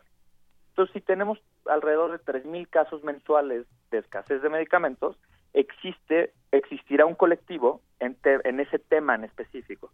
Y la presión va hacia la institución responsable de proveer o de distribuir o de asegurar que este, digamos que en este caso que los medicamentos lleguen a quienes los necesitan. Entonces tenemos por tema, colectivos por temas y colectivos por eh, pues nivel de, ahora sí, de organización política, nivel territorial. A ver, ¿y cómo, cómo funciona? ¿Qué respuesta han tenido? Porque en general cada vez que nosotros eh, hablamos, nosotros cuando hablamos de, de este tipo de, de iniciativas o, o, le damos voz a este tipo de iniciativas, la respuesta es no va a cambiar nada. Es, es este, o sea, ya tenemos un cinismo muy, muy internalizado, digamos. Mira, pues es, o sea, es justo esto, es que, o sea, el, bajo el supuesto de la apatía y de, y de, y de la desazón que tenemos como ciudadanos en donde no va a cambiar nada, justamente por eso decidimos que fuera un movimiento político y no una asociación civil y no, ¿sabes? Y no, no sé, no, otro, no otra figura jurídica. Es un, al final es un movimiento político que son hay varios que están surgiendo en esta en estos, en estos momentos en este momento histórico del país sabes y creo que es un momento justamente de cambio creemos y estamos convencidos que es un momento de cambio para los ciudadanos en donde estamos hartos insisto no de estamos hartos de todo ¿sabes? De, nuestro, de que nuestro sistema no funciona por ningún lado, ni el sistema de salud, ni el sistema de educación, no logramos proveer seguridad pública a los, a los ciudadanos, el Estado, no, digamos, nosotros mismos como organización de país no se logra proveer seguridad a los ciudadanos, eh, ¿sabes? Los, los, la pobreza y la desigualdad sigue creciendo, eh, cada que o sea cada día que pasa. Entonces este tipo de iniciativas justamente están surgiendo en estos momentos para señalar a esos intermedios políticos para poder reactivar las instituciones del estado que sí funcionan a diferencia de otros movimientos políticos que existen. Nosotros no creemos que nosotros no creemos que las instituciones no funcionan o que se tenga que hacer una nueva gran reforma del estado o una nueva constitución. Al contrario que usemos lo que tenemos. Ahora esto es bien importante porque nosotros no somos un partido político y no queremos ser un partido político. No queremos lanzar una candidatura independiente. Esto es un es un movimiento inusual y por eso creemos que va a funcionar porque es de nuevo desde la base, desde ciudadanos que estén dispuestos a tomar lo nuestro y hacerlo valer. Y lo que hacemos, lo que vamos a hacer es generar todas las herramientas y todas las plataformas y todo el conocimiento posible para que como ciudadanos podamos tomar lo nuestro, el poder nuestro Estado, nuestra democracia. ¿Y eh, qué sentido este momento, Luis Fernando Fernández, director ejecutivo de nosotros, eh, en, qué distingue este momento de otros momentos, del 88 o del 2000 o de otros momentos en la historia de México? Mira, pues creo que, mira, del, 80, o sea, del 88 no quiero, o sea, no quiero enmarcar toda esta lógica en una dinámica electoral. Eso es eso es justamente lo que lo que ha hecho, lo que ha lo que nos tiene como nos tiene. lo que nos tiene como nos tiene, no sé, es como si todas las dinámicas sociales del país y todas las dinámicas incluso políticas giran con giran bajo la lógica electoral. Entonces, la mayoría de las respuestas que hemos tenido de inicio es ¿por qué en este momento si las elecciones son en el 2018? ¿Por qué, sabes? Y todo el mundo empieza a girar a qué candidatos van a apoyar y es no es ese el punto justamente de poder de enmarcar la lógica del nacimiento de un movimiento en dinámicas electorales. Eso no quita que sea una coyuntura importante en nuestra democracia. Déjame intentar ser más explícito en esto. La democracia es tan amplia la democracia es más importante que cualquier proceso electoral y los procesos electorales son un componente muy pequeño, muy significativo, pero pequeño de nuestra democracia. Es decir, si queremos hacer que nuestra democracia funcione en la cotidianidad, no podemos irnos, digamos, no podemos marcarlo siempre bajo la lógica electoral. ¿Qué hace diferente procesos como los del 88, el 2000 o procesos de construcción democrática histórica? Es que en, en las últimas dos décadas o tres hemos construido instituciones que efectivamente faltaban en el país. Déjame poner ejemplos. El Instituto Nacional de Acceso a la Información, que lo mencionaron al inicio de la, de la conversación recientemente el Sistema Nacional Anticorrupción, el, el CONAPRED para prevenir la, discriminación y asegurar una igualdad de trato, eh, el mismo Instituto Nacional Electoral, que lo creamos o que, que lo creamos y que se acabó de fundar en los 90 y que permitió la transición democrática y una transición que generó certeza con un proceso muy bien organizado en el 2000. Entonces, si pensamos en estas instituciones que ya están funcionando, el tema es que ahora están en la, digamos que ahora están completamente armadas y el tema es que no se están utilizando por la ciudadanía, ah, con un marco jurídico que defiende nuestros derechos, digamos el derecho a saber, el derecho a la igualdad, el derecho a poder combatir la corrupción, entre otros tantos. Entonces, el tema es, insisto, que los utilicemos con estas instituciones que ya creemos. Creo que esa gran diferencia de estos procesos es que hoy tenemos todos esos instrumentos y ahora lo que nos toca como ciudadanos pues es hacerlos valer. A ver, y es a través de la plataforma, ¿no? Donde hay estas guías, ya nos habías dicho, a través de la de unirse a diversos colectivos Aquí justo para, me, acabo hacer denuncias. Eh, Luisa, tú estás revisando la plataforma, ¿no? Sí, justamente me acabo de, unir a, los colectivos, nada más eh, en la en la modalidad, digamos, de enterarme para, para recibir exactamente qué es lo que ocurre en mi colonia. ¿no? Yo digo que participes un poco más. No, por supuesto. El asunto presente, lo que quiero es eh, desde dónde. Hay, hay, varios, hay varias maneras de registrarse y eso es lo que me interesa. Había uno que dice enterarse. No, no nos queda todavía del todo claro cómo se vuelve uno más activo, porque también puede ser líder de un colectivo o digamos, jefe. Eh, ahí es donde me queda la duda.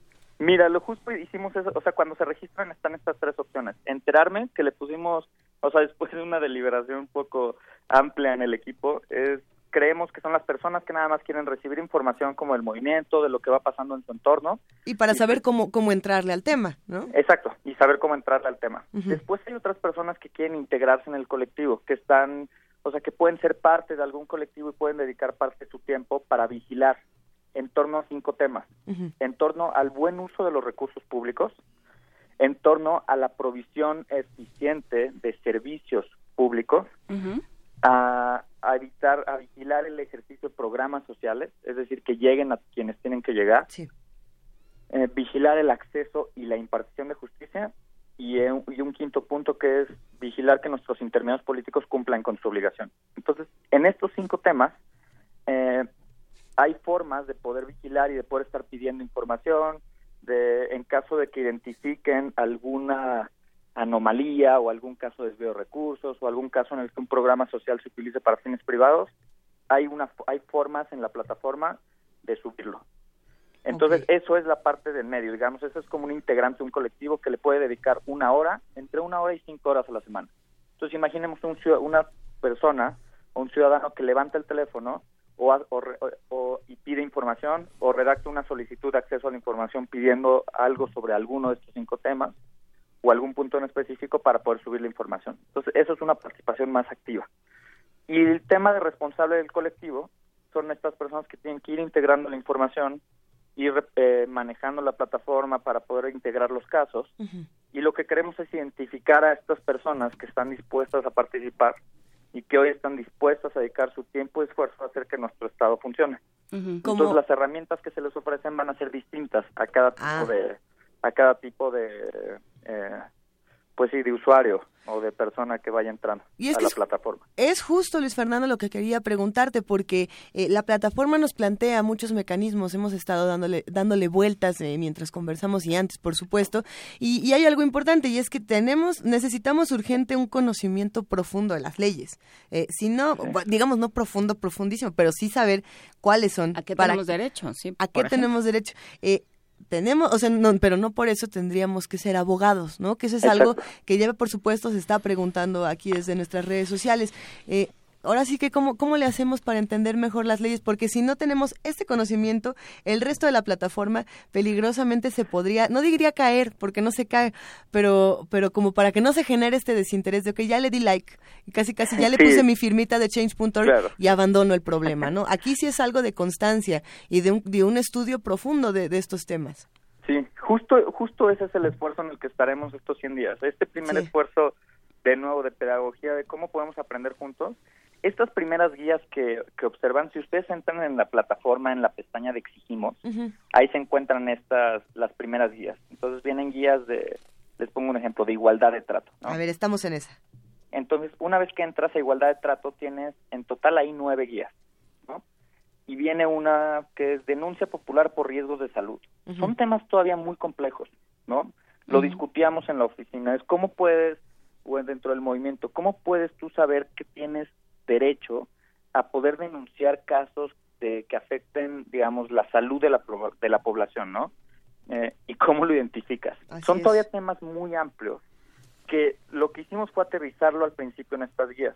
Y el segundo esfuerzo, en el que ya estamos desde esta semana, es tomar más casos específicos, ejemplos, que puedan ser más, que puedan ser más cercanos a los ciudadanos. Entonces, el ejemplo de los medicamentos es uno bien importante, no es algo que pasa en la cotidianidad. El, pa- el caso de el desempeño de, de- el desempeño de los docentes en la escuela de nuestros hijos, ¿no? O el o el caso del mal desempeño de, al- de algún docente o que te cobren por materi- por los materiales educativos. Eh, nos decían otros casos que siempre son los, al menos en, la- en- en el Valle de México, que son de los más complicados y frecuentes, que son los temas de tránsito, ¿no? Sí. Eh, entonces, estas cosas que ya pasan en el día a día, lo que vamos a hacer es aterrizarlo durante estos 100 días en guías, en más guías. Al final vamos a tener, yo creo que cientos y cientos de guías que permitan en una segunda etapa exigir de manera colectiva. Hay algo que, que aquí también es muy interesante apuntar. No solamente están las guías, están, digamos, las infografías para entenderlo de manera sencilla, sino que al final, digamos, de toda la explicación, por ejemplo, de denuncia popular sobre riesgos a la salud, está el artículo, el artículo 60, está, digamos, Sí. el fundamento jurídico. Sí, Para, llegar y, y órale, ahí está. Justo. ¿no? Entonces, cualquier, o sea, digamos, para que también lo- las personas, ya que Órale. una vez que tengan un problema y se quieran concentrar muchísimo, entran a la plataforma y ya que sepan, eh, digamos, qué es lo que tienen que hacer, incluso aparece el teléfono de Cofepris en este caso, el teléfono en donde pueden denunciar y si quisieran ver el fundamento legal, le dan clic a ese vínculo de la Ley General de Salud y los lleva directamente al artículo 70, que es en donde está el fundamento legal para hacer las denuncias por casos de por casos que afecten la salud de la población, ¿no? Entonces, hay otros casos un poco más eh, sencillos que pueden ir consultando dentro de esas guías, pero la expectativa es que al final de los 100 días pues tengamos muchas, muchas más guías que puedan que podamos utilizar en la en nuestro sistema. ¿Cómo se pusieron de acuerdo? ¿Quiénes conforman este conjunto? No sé, me da la impresión por las firmas que veo, por, por, las, por los, primeros, este, la primera gente reunida, me recuerda un poco el, este, este libro de Luciano Concheiro y Ana Sofía Rodríguez sobre el intelectual mexicano, una especie en extinción. ¿Cómo, cómo este, digamos, se, se conciben ustedes mismos como educadores de una población que necesita este, entender las leyes para poder aplicarlas y como autores de una especie de revolución de las ideas? ¿Cómo, ¿Cómo se inscriben en esta visión que tienen los partidos, los representantes de los partidos en el legislativo y las organizaciones no gubernamentales y la participación ciudadana que se da en espacios más coyunturales? Ok, fueron fueron varias. Si quieres me empiezo empiezo con la parte de la de la convocatoria, de cómo nos reunimos. Eh, surge a partir de la convocatoria de Mauricio Merino, eh, en donde nos juntamos un grupo de personas que ya hemos estado impulsando muchas de estas agendas en la vida pública de hace tiempo. A veces, a veces eh, son, digamos, hay grupos, está por ejemplo Aide Pérez, que es ahora directora, es directora general de Fundar, ¿no? Que llevan temas de defensa de derechos humanos, llevan una agenda de evaluación de políticas públicas de largo aliento, ¿no? Están personajes como Víctor Trujillo, que han sido muy críticos a través de sus distintos personajes, de distintas decisiones gubernamentales, ¿no? Entonces, más allá como de, digamos, de algunos nombres más reconocidos, el tema más importante son las agendas que han impulsado cada una de estas personas en las entidades federativas y a nivel nacional. Entonces, esto te da ya cierto, digamos, cierto conocimiento sobre el mismo entramado jurídico e institucional sobre cómo poder hacer que las cosas vayan funcionando. Incluso muchos de ellos involucrados en temas de participación ciudadana, ¿no? Hacer que la misma ciudadanía tome en sus manos eh, o influya a través de sus de de- a través de sus propios medios en procesos de decisión pública. Entonces, a través de estas agendas y conversando, digamos, yo creo que pues ya tiene bastante tiempo, al menos un medio año, eh, surge ya la convocatoria de Mauricio Merino en donde nos empezamos a reunir poco a poco con todos los actores políticos a presentar la idea. Y la idea, y la idea es muy es muy potente.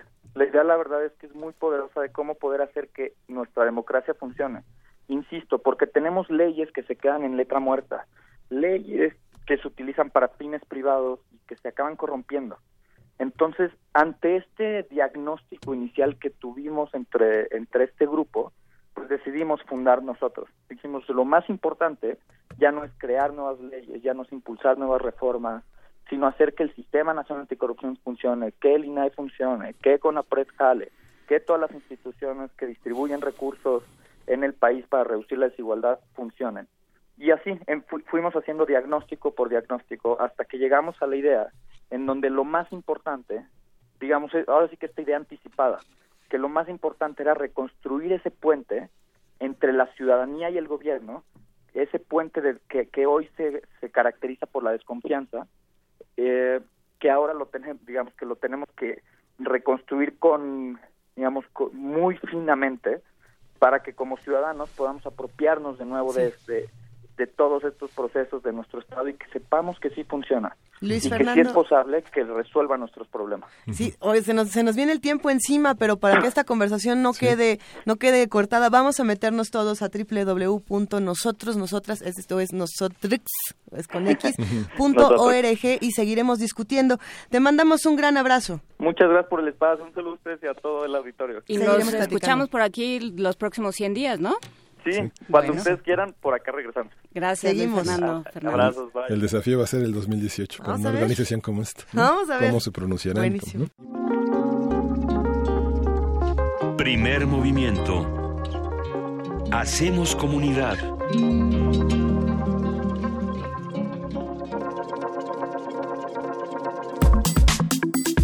Nota Internacional.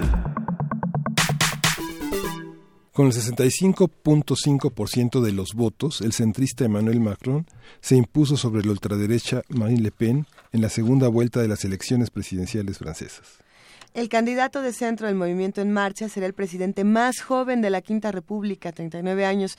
Al conocer su victoria, Macron afirmó que se abre una nueva página, la de la esperanza y la confianza recuperadas.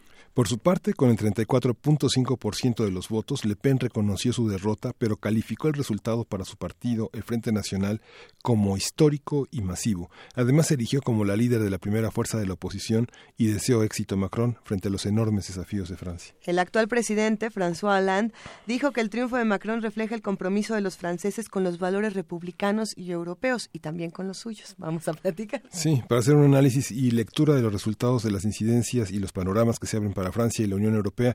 Estamos conversando, vamos a conversar con Enrique Tonal, quien es periodista cultural, y con el doctor Estefan Esberro, profesor, investigador del Departamento de Estudios Internacionales del ITAM y codirector del Instituto de Estudios de la Integración Europea. Buenos días a los dos. Bienvenido, Enrique. Muy buenos Sí. días, ¿qué tal? ¿Cómo están? Un gusto estar con ustedes allá eh, esta mañana, aquí en una Francia que se despierta eh, completamente aliviada después de las tensiones de una posible llegada de la extrema derecha al poder. ¿Cuál es el panorama, Enrique? La, la, la, la prensa francesa amanece hoy muy, muy dividida en cuanto a las opiniones sobre lo que va a ser el Partido Socialista, la necesidad de gobernar en conjunto y un presidente que no tiene un equipo eh, tra- histórico, tradicional, para gobernar Francia. Es eh, una situación absolutamente inédita. Eh, todos eh, señalan aquí que hace un año nadie conocía eh, realmente en la política a Emmanuel Macron, que no olvidemos tiene 39 años y que cuando empezó a perfilarse como un posible candidato, también nadie tenía la idea de que pudiera llegar tan lejos en su carrera. Esta es una, digamos, una elección que se podría dar en tres actos y es importante que se sepa. El primer eh, acto ocurrió el 23 de abril con la primera vuelta de las elecciones y eh, esto despertó el temor de los extremos. Y aquí estamos hablando de extrema izquierda y de extrema derecha. Eh, el país eh, se- en esa primera vuelta se vio definitivamente muy dividido, dividido porque había quienes llamaban a no votar, había quienes llamaban a abstenerse, había quienes llamaban a sumarse al candidato republicano y había quienes eh, decían que había que hacer todo para frenar a la extrema eh, derecha. Eh, ante esto hubo un el miércoles pasado hubo un debate que resultó catastrófico para la representante de la extrema derecha Marine Le Pen porque en este digamos en este debate se vio la incapacidad de la señora Le Pen para poder sostener un diálogo eh, de diferencias. Ella solo se concretó a atacar al candidato Macron desde todos los puntos de vista, pero nunca con las ideas, nunca con un programa, nunca con una posición, eh, digamos, constructiva de lo que podía ser Francia y de lo que sería una presidenta francesa. Así que esta mañana se decía que el principal enemigo que tuvo para esta segunda vuelta la señora Le Pen y el Frente Nacional fue la propia señora Le Pen, quien se hundió en su propio veneno el miércoles pasado. Así las cosas, muchos en este, después de este debate, decidieron apoyar a Macron y Macron aparece realmente como un candidato que ha obtenido verdaderamente mucha diferencia en los puntos eh, electorales. Son casi 30 puntos de diferencia con respecto a su contrincante, lo cual le da indudablemente una gran, mm, digamos, eh, consolidación de su poder. Pero falta el tercer acto, que será el tercer acto definitivo. Este tercer acto tendrá lugar en junio y marcará la elección de la Asamblea Nacional, la elección de los diputados, y aquí, en este momento, habrá realmente eh, todas las fuerzas tradicionales lanzadas a la arena para ver quién consigue más diputados. Y ahí es donde se podrá ver más, quizá, la debilidad del presidente del presidente Macron, porque carece, como ya ha sido señalado, de un verdadero partido, de un partido tradicional.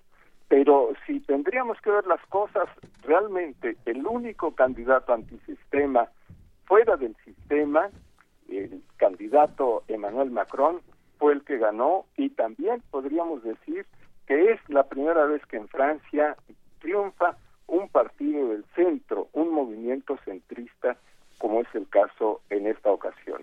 Enrique, tú que eres un hombre que se, se, pasea intensamente por la sociedad francesa y por el mundo y por el mundo francés, ¿cómo percibes este en la cotidianidad, viendo la televisión, estando en los cafés, hablando con amigos, eh, con toda la comunidad latina que conoces muy bien, con, eh, con periodistas de todas partes del mundo? ¿Cómo se percibe? ¿Es, está, ¿Está realmente dividida la sociedad francesa como, como parece decirse en los medios? ¿Están tan divididos entre la derecha y la izquierda? Es una división que, que va más allá que, que una división de, derecha y izquierda. Es una división casi de sociedad, una división del tipo de mundo al que se quiere enfrentar, una división entre los que son, eh, digamos, de una cultura tradicional y de una cultura de innovación, una división muy, muy, muy, muy arraigada. Ahora, nosotros eh, eh, afortunadamente nos paseamos por París y conocemos París y, algunas otras ciudades. Y, el real problema viene en eso que se llama Francia profunda, que es decir, la Francia más eh, de los poblados, más del campo, más marginal, de la Francia de las banlieues, de los suburbios, y ahí realmente hay una división todavía más grande. No olvidemos que en París, en París mismo, la extrema derecha no alcanzó eh, ni siquiera el 5% en la primera vuelta y con dificultad alcanzó el 10% en esta segunda vuelta. Yo creo que sí hay una gran división y, y, es una gran división que yo noto eh, que se da, por ejemplo, en México, es decir, una división entre, yo diría, los de adelante corren mucho, los de atrás se quedarán, es, es esa división entre los que se sienten completamente abandonados y, los que no quieren avanzar y los que están muy acelerados y quieren llegar cada vez más lejos. Sí, sí hay una gran división aquí. Enrique Atonal, muchas gracias. Eh, Enrique Atonal es un gran periodista eh, cultural, es un locutor eh, de Radio Francia, ha estado muy activo en los últimos años en, ese país y es familia de Radio Universidad. Muchas gracias Enrique por esta conversación y te saludamos desde pues México. A ustedes. Esperamos vernos pronto. Antes de terminar, fíjense que eh, yo encontré una cita de, de Charles Dickens Sí. Eh, es el empiezo de la historia de dos ciudades y creo que esto mm. muestra muy bien este esta desfase que hay en nuestras sociedades. Dice así, era el mejor de los tiempos, era el peor de los tiempos, la edad de la sabiduría y también de la estulticia, la época de las creencias y también de la incredulidad, era la era de la luz y de las tinieblas, la primavera de la esperanza y de, y de la desesperación. Dickens en la historia de dos ciudades. Muchas gracias, Enrique. Pues con eso nos quedamos y te mandamos un abrazo desde México. Pues yo también, a todos ustedes. Gracias y nos estamos viendo, ¿eh? escuchando. Hasta luego, Enrique. Y saludamos a Estefan Esberro, profesor investigador del Departamento de Estudios Internacionales del ITAM y codirector del Instituto de Estudios de la Integración Europea. Buenos días, Estefan Esberro. Gracias por acompañarnos.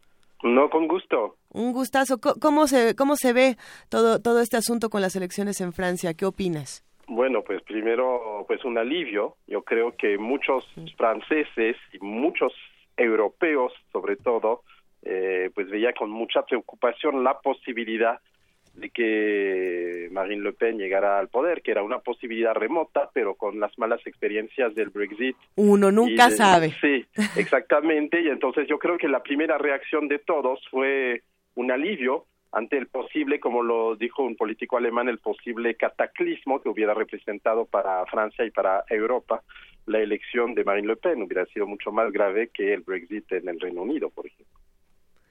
Entonces, eso es el, la primera reacción. La segunda es, bueno, pues esta victoria muy clara de un político en unas elecciones inauditas. Ninguna regla, ninguna pauta se ha respetado en estas elecciones. Eh, el hecho de que alguien que no tenga partido, eh, el presidente más joven de la historia de Francia, eh, que el candidato que iba a ganar las elecciones fuera eliminado en la primera ronda por un escándalos, varios escándalos de corrupción, que algo eh, nuevo también en la política y en la sociedad francesa, donde había, como en otros países, pues una cierta tolerancia, obviamente indignación, pero también una cierta tolerancia hacia esta corrupción que se veía como inevitable, digamos, y entonces también eso es una eh, nueva pauta. Y también, y hay que preocuparse de eso, el, la tasa de abstención elevadísima en estas elecciones. Es el récord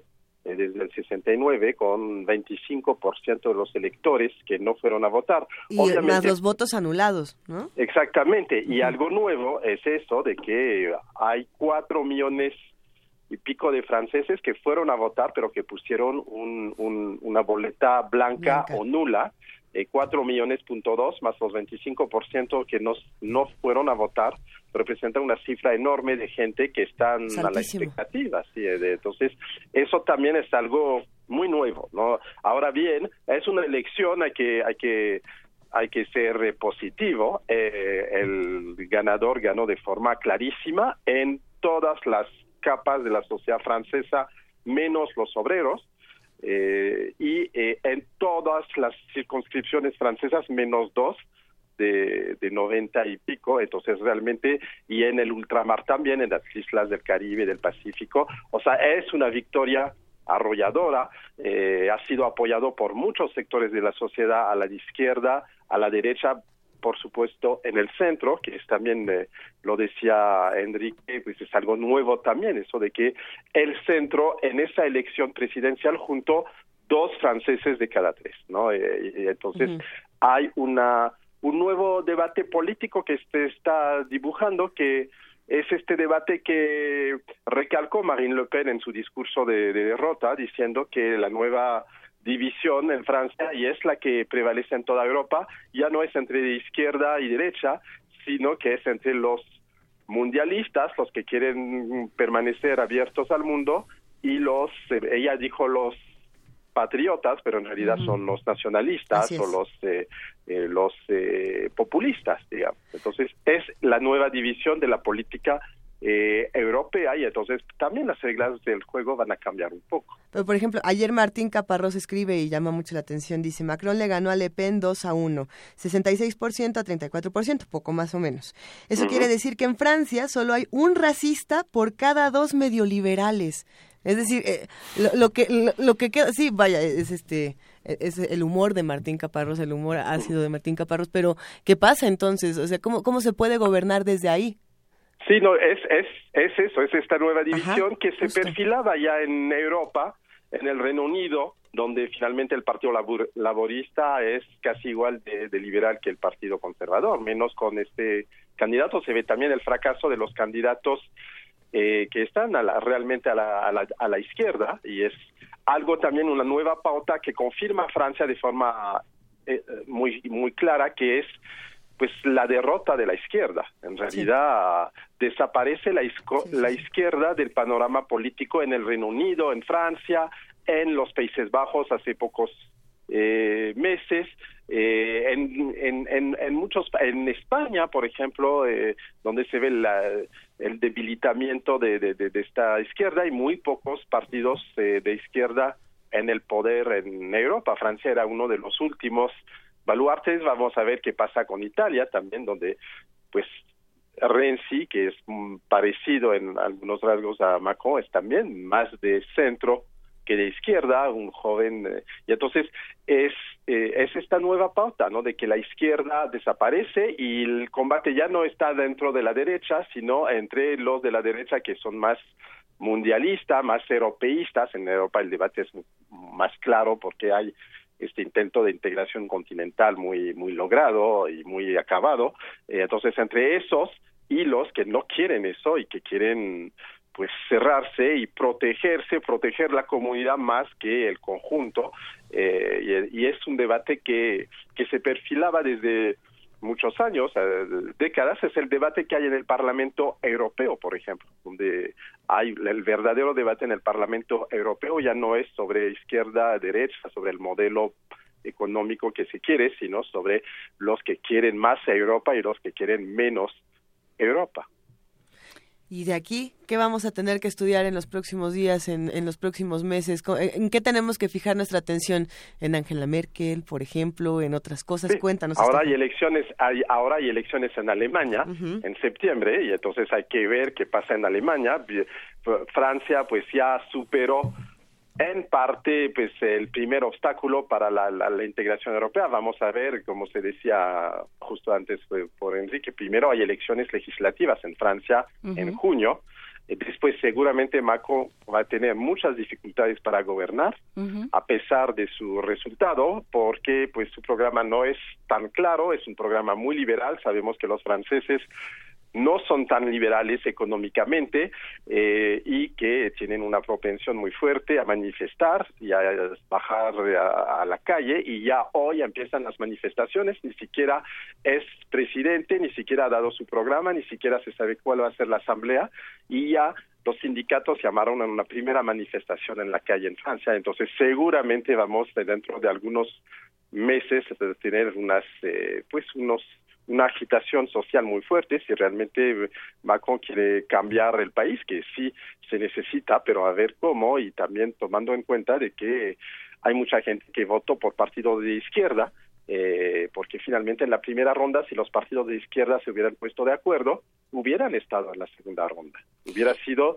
Macron contra la izquierda en vez de Macron contra los populistas, pero se dividieron y eh, esa esa corriente de pensamiento sigue existiendo muy fuerte en Francia no ese un eh, analista francés dijo, ayer pues, antes de la elección pues los eh, decenas de millones de franceses van a votar por el presidente que van a odiar en los próximos cinco años, que es exactamente lo que pasa. Eligieron a 60% el presidente que van a odiar en los próximos eh, cinco años, como pasó con Hollande, por ejemplo. Que eh, habrá que ver, el caso de Hollande es interesante también, pero bueno, los, los franceses tienen una larga tradición de cohabitación, lo que ellos llaman cohabitación, que es estos gobiernos mixtos, ¿no? De diferentes partidos, o que el presidente sea pertenezca a un partido y el resto del, de las cámaras pertenezcan a otro. Pero en el caso de, de Macron no hay partido. ¿Cómo, ¿Desde dónde va a poder organizar algo? Sí, eh, eh, es, es, interesante lo que dices, porque es muy posible que no tenga la, la, mayoría en la asamblea, porque pues, es un movimiento, no es un partido. Él espera tenerla y es posible que la tenga, porque también eh, Mitterrand decía, el, el, expresidente Mitterrand decía, no creo que los franceses sean tan estúpidos para elegir un presidente y después no darle la mayoría para gobernar y él sí la obtuvo dos veces gracias a, a, esta dinámica. Entonces, hay esta posibilidad, pero hay la posibilidad también que Macron tenga que gobernar con el gran partido de derecha o con el gran partido de izquierda eh, y ponerse de acuerdo constantemente con los diputados de un partido tradicional. Es una de las posibilidades también de esta elección y habrá que ver cuáles son los cuáles son los resultados de la izquierda tradicional, de la derecha tradicional, del Frente Nacional que también se se ahora se se ubica como el partido principal de oposición, es lo que quisiera Marine Le Pen. Finalmente fue pues perdió estrepitosamente, pero fue la única en frente de de Macron, porque los demás partidos apoyaron a Macron. Entonces ella dice que el Frente Nacional, la derecha populista, es el partido de oposición y a ver cuáles son sus resultados en las elecciones legislativas, que es algo muy abierto, no tenemos idea, porque en realidad fue una derrota electoral excepcional, ¿no? que perdió en todos los departamentos de los 90, ganó solamente dos, que bajó tanto la, eh, el resultado en relación con los sondeos, era, es la misma tendencia, pero ella nos esperaba bajar de seis puntos en relación con los sondeos, entonces habrá que ver, es una incógnita saber cuáles van a ser los resultados de la derecha populista, cuáles van a ser los resultados de la derecha tradicional, de la izquierda, y como dices, podría él gobernar con un partido que no es el suyo. Pues vamos a ver qué pasa con Emmanuel Macron en los próximos meses. Estefan Esberro, profesor investigador del Departamento de Estudios Internacionales del ITAM y codirector del, del Instituto de Estudios de la Integración Europea. Un abrazo muy grande, mil gracias. A ustedes. Hablemos pronto, hasta luego. Sí, hasta luego. Muchas gracias. Primer movimiento. Hacemos comunidad.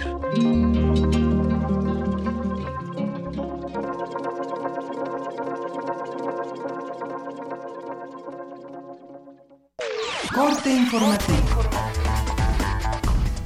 La UNAM. Por su tesis doctoral, Mauricio Oliva Leiva, graduado del posgrado de Ciencias Físicas en el Instituto de Física de la UNAM, obtuvo el premio Weizmann 2016. Realmente fue una sorpresa porque sé que por ese premio compiten muchos ya doctores que han hecho un trabajo de doctorado muy bueno.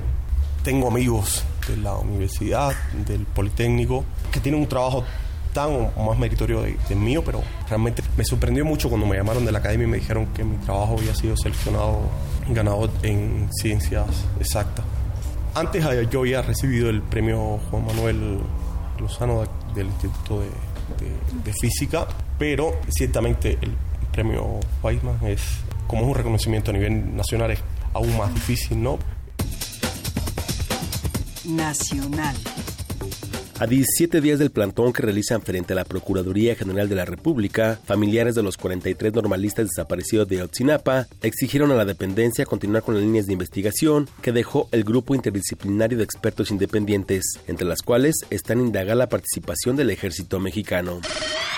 El Senado pidió a la Comisión Nacional de los Derechos Humanos que continúe con las investigaciones de los hechos ocurridos en Oxixtlán, Oaxaca, el 19 de junio de 2016, a fin de determinar con claridad si existieron violaciones graves a los derechos humanos. La Comisión Nacional de los Derechos Humanos expresó su preocupación por la invisibilización que ha tenido la oleada de migrantes africanos y haitianos que llegó a territorio nacional desde el año pasado, pero cuya situación se presenta todavía sumamente vulnerable. Un juez ordenó prisión preventiva para nueve personas supuestamente vinculadas con el enfrentamiento ocurrido el miércoles en Puebla entre militares y presuntos guachicoleros que dejó un salto de 10 muertos. En la Ciudad de México fue detenido Antonio Enrique Tarín García, diputado suplente y ex colaborador de César Duarte, ex gobernador de Chihuahua. Se le acusa de peculado agravado. Economía y finanzas. El Servicio de Administración Tributaria informó que hasta marzo de 2017 el padrón se conformó por 59.5 millones de contribuyentes, lo que significa un incremento de 14.5% respecto al mismo periodo de 2016. Internacional. El expresidente de Estados Unidos Barack Obama advirtió a los miembros del Congreso que el futuro del sistema sanitario está en juego y les pidió valor para salvarlo. Esto tras el proyecto de derogación de la ley sanitaria aprobado el pasado jueves por la Cámara de Representantes. En Nigeria, el grupo terrorista Boko Haram liberó a 82 niñas de las 276 estudiantes que secuestró hace tres años. El presidente nigeriano Mahamadou Buhari confirmó que la liberación fue parte de un intercambio de prisioneros. En Venezuela, Lilian Tintori logró visitar a su esposo, el líder opositor Leopoldo López, en la cárcel de Ramo Verde. Después de unos días muy duros, de 35 días muy fuertes, quiero informar que Leopoldo está bien. Leopoldo está fuerte. Leopoldo está firme. Muy injusto pasar por esto. Injustos rumores, injusto aislamiento, injusta tortura, pero con presión con mucha presión logramos pasar, entrar a la cárcel de Ramo Verde y verlo. Con esa misma presión vamos a lograr la libertad. Escuchas XEUN Radio UNAM.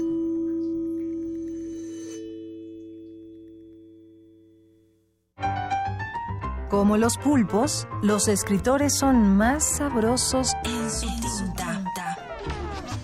Una producción del Instituto de Energías Renovables de la UNAM. Lunes y miércoles al mediodía por el 96.1 FM. Radio UNAM. El rito comienza en el escenario.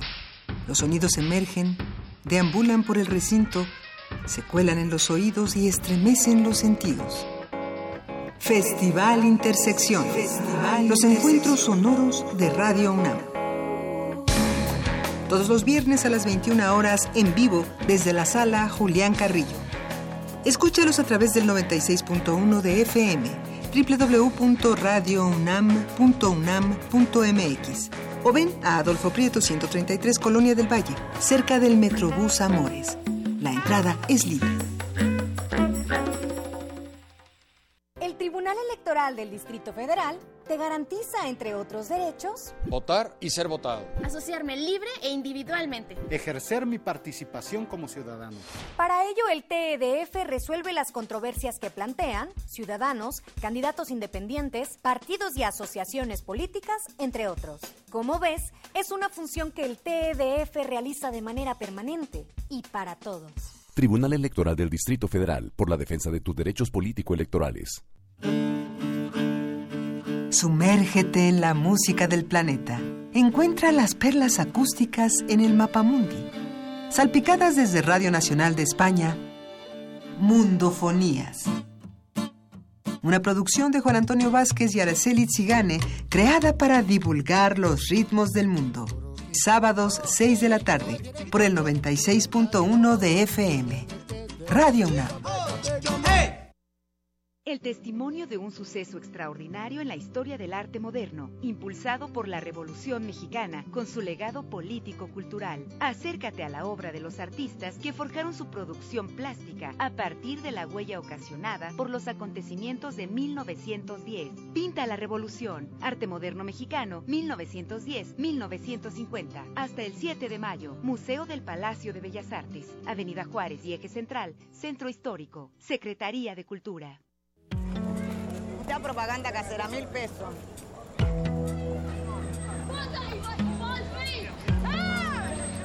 Of your country. Accordingly, No importa de dónde eres, qué idioma hablas, ni cuál es tu color de piel. Tus derechos humanos son universales y deben ser respetados. Conoce cuáles son y cómo protegerlos en un programa de análisis y reflexión sobre este tema con Diego Guerrero. Derecho a debate. En la cultura de la legalidad participamos todos. Te invitamos a una mesa de discusión con estudiantes universitarios y especialistas todos los lunes a las 10.05 de la mañana. Por el 96.1 FM. Radio UNAM.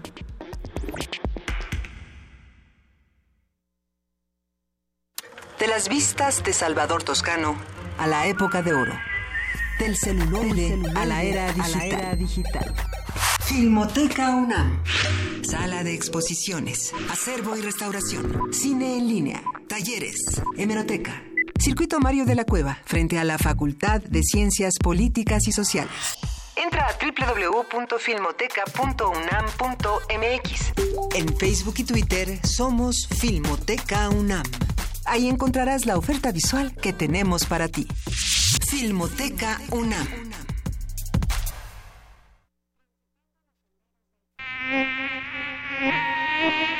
Los mosquitos pican, molestan. ¡No!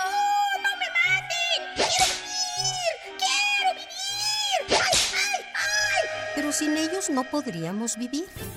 Teatro Ánima presenta Melele, un espectáculo con música y títeres para comprender y respetar a los animales. Sábados de mayo a las 13 horas. Sala Julián Carrillo de Radio UNAM. Entrada libre.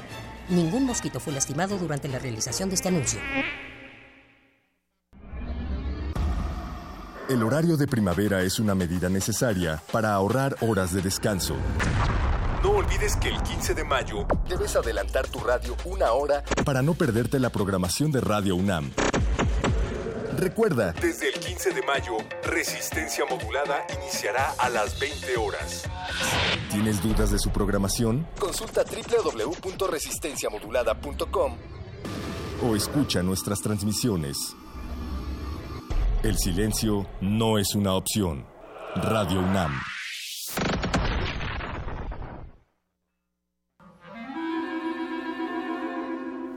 Testimonio de oídas. Música nueva en voz de sus creadores. De sus intérpretes. Un autorretrato sonoro de la música de hoy. Escúchanos por el 96.1 de FM los martes y jueves a la 1 a.m. o en su retransmisión los sábados y domingos también a la 1 a.m.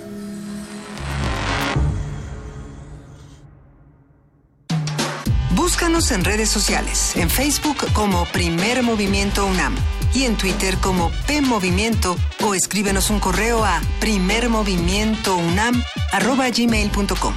Hagamos comunidad.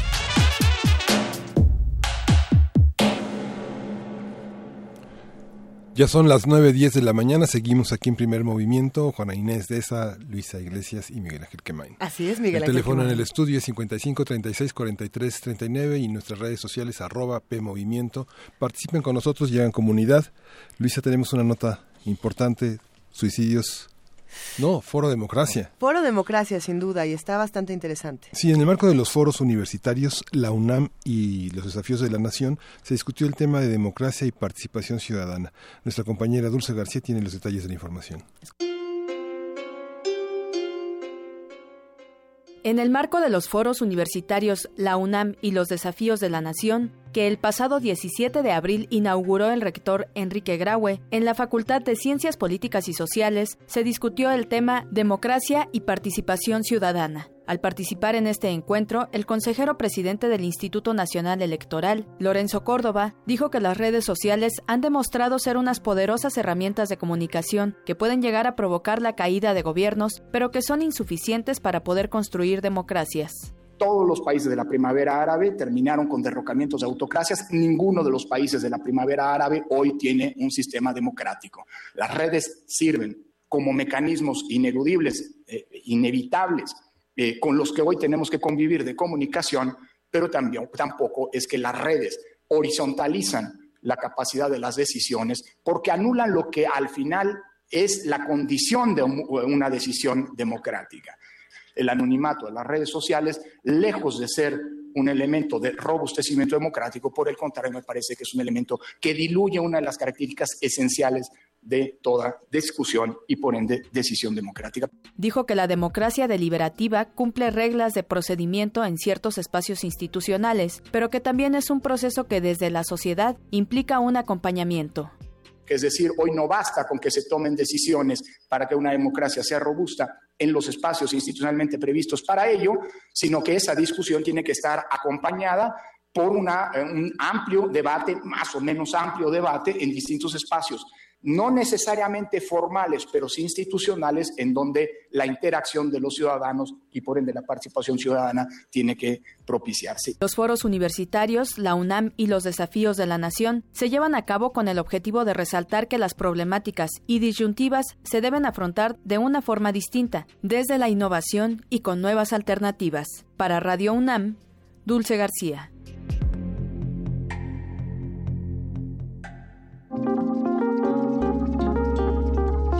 Primer movimiento. Hacemos comunidad.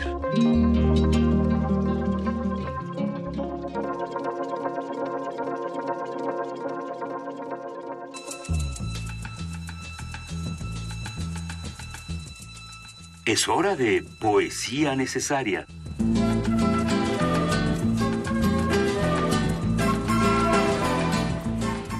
Es momento de poesía necesaria con Miguel Ángel Quemain. ¿Qué tienes aquí, querido Miguel Ángel? Pues, te veo leer y leer. Sí, es difícil escoger entre el conjunto de aforismos que componen este hermoso libro que cumple 65 años, que se llama Silogismos de la Amargura y que tradujo Rafael Panizo, uno de los, uno de los traductores españoles importantes y que tradujo de la mano con Ciorán. Apareció Silogismos de la Amargura en 1952 en la editorial Galimar, en un, en un francés eh, que ha enriquecido la lengua francesa con todos esos emigrantes que llegan a la lengua aportando el rumor de la suya, como ha sido Cristeva, Este, entre ellos Ciorán. Es un, parece, parece pesimista, pero no lo es. Voy a leer algunos para, para que tengan un buen desayuno literario. El aforismo es un pequeño, es una a medias res entre la, la poesía y la filosofía, y dice Cioran, existe en la estupidez una gravedad que mejor orientada podría multiplicar la suma de obras maestras. Si nuestras dudas sobre nosotros mismos, nuestro escepticismo sería letra muerta, inquietud convencional, doctrina filosófica. Con certezas el estilo es imposible, la preocupación por la expresión es propia de quienes no pueden dormirse en una fe. A falta de un apoyo sólido, se aferran a las palabras, sombras de realidad, mientras los otros, seguros de sus convicciones, desprecian su apariencia y descansan cómodamente en el confort de la improvisación. Desconfiad de quienes vuelven la espalda al amor, a la ambición, a la sociedad. Se vengarán de haber renunciado a ello. El romanticismo inglés fue una acertada mezcla de laudano, exilio y tisis, el romanticismo alemán de alcohol, provincia y suicidio.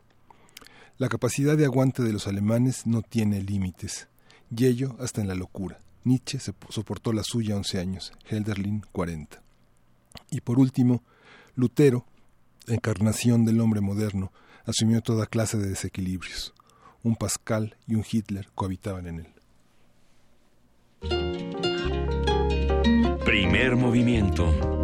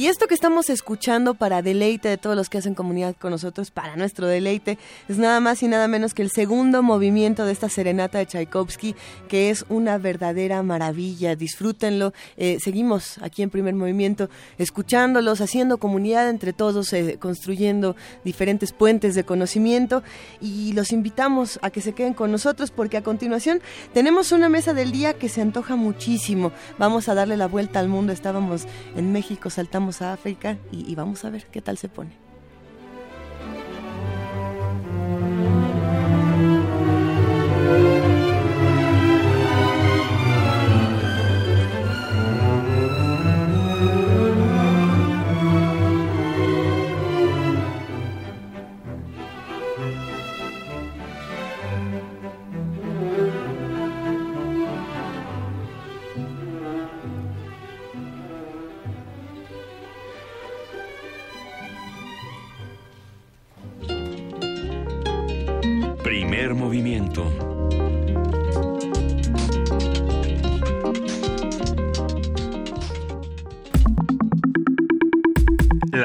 Del día. En medio de una crisis política, Sudáfrica celebró 23 años del fin del sistema de segregación racional conocido como apartheid diversos sectores que incluyen a la oposición, así como miembros de la Central Sindicalista Oficialista Sudafricana, el Congreso Nacional Africano y el Partido Comunista Sudafricano, han exigido la dimisión del presidente Jacob Zuma ante diversos escándalos de corrupción. Apenas el pasado 5 de mayo, el Tribunal Supremo ordenó al mandatario publicar los documentos que explican el cese de Pravin Gordhan el pasado, en pasado marzo, quien se desempeñaba como ministro de Finanzas. Suma ha sido acusado de despedir a Gordon para acelerar la construcción de nuevos reactores nucleares y beneficiar a la familia Gutpa, de origen indio, la cual ha sido señalada por hacer su fortuna gracias a que manipula contratos a su favor e incluso por ofrecer puestos de ministros en nombre del presidente. Y bueno, para hablar sobre el proceso de democratización y unificación de Sudáfrica, en manos de quién está el poder político y económico y qué papel juega en el resto de la región, tenemos en la línea telefónica a Mónica Cejas, ella es profesora investigadora en el programa programa de estudios de la mujer en la UAM. Es especialista en movimientos de mujeres en Sudáfrica, así como en ciudadanía, nación y mujeres. Y bueno, coordina un libro que tenemos aquí en la mesa, Sudáfrica Post-Apartheid, Nación, Ciudadanía, Movimientos Sociales, Gobierno, Género y Sexualidades. Todo un tema, querida Mónica. Buenos días, ¿cómo estás? Buenos días, eh, Luis, Juana Inés y Miguel Ángel y, y a su auditorio y gracias por, por esta posibilidad de hablar sobre el libro y sobre Sudáfrica hoy. Un gusto escucharte, Mónica. Cuéntanos un poco de, de cómo está hoy Sudáfrica y por qué es tan relevante compararla con la Sudáfrica de hace unos buenos años. Bueno, es relevante compararla porque como ustedes saben eh, y como muy bien lo, lo, mostraron en la presentación, ya llevamos más de 20 años de transición post-apartheid. Así es. Transición democrática. Eh, de, de, y cuando decimos post-apartheid es la pregunta de qué significa eso. Eh, y obviamente después de lo que fue un régimen de segregación racial eh, llevada al extremo, ¿no? Eh, pensemos que la segregación racial llevada a todos los ámbitos de la vida cotidiana, económica y todas las consecuencias que eso trae en términos de, de diferencia social, ¿no? Y de inequidad y de falta de justicia. Entonces, el, la, el, el gran desafío de la nueva nación post-apartheid de estos 20 años, más de 20 años, ha sido construir un nuevo pacto social inclusivo que supere esa, esa división racial, pero más que nada las consecuencias que eso ha traído en el plano económico y social. Y, y bueno, eh, eh, también obviamente en construir una política incluyente. Eh, durante la época del apartheid, eh, los, la población negra eh, no, no tenía derechos eh, políticos es decir, no podía participar en elecciones. La primera vez que tuvo Sudáfrica elecciones universales, ustedes saben, fue en el año 94 y así tuvo el primer presidente negro de su historia, que fue Nelson Mandela. Este, bueno, ha sido una larga historia eh, estos estos 20 años.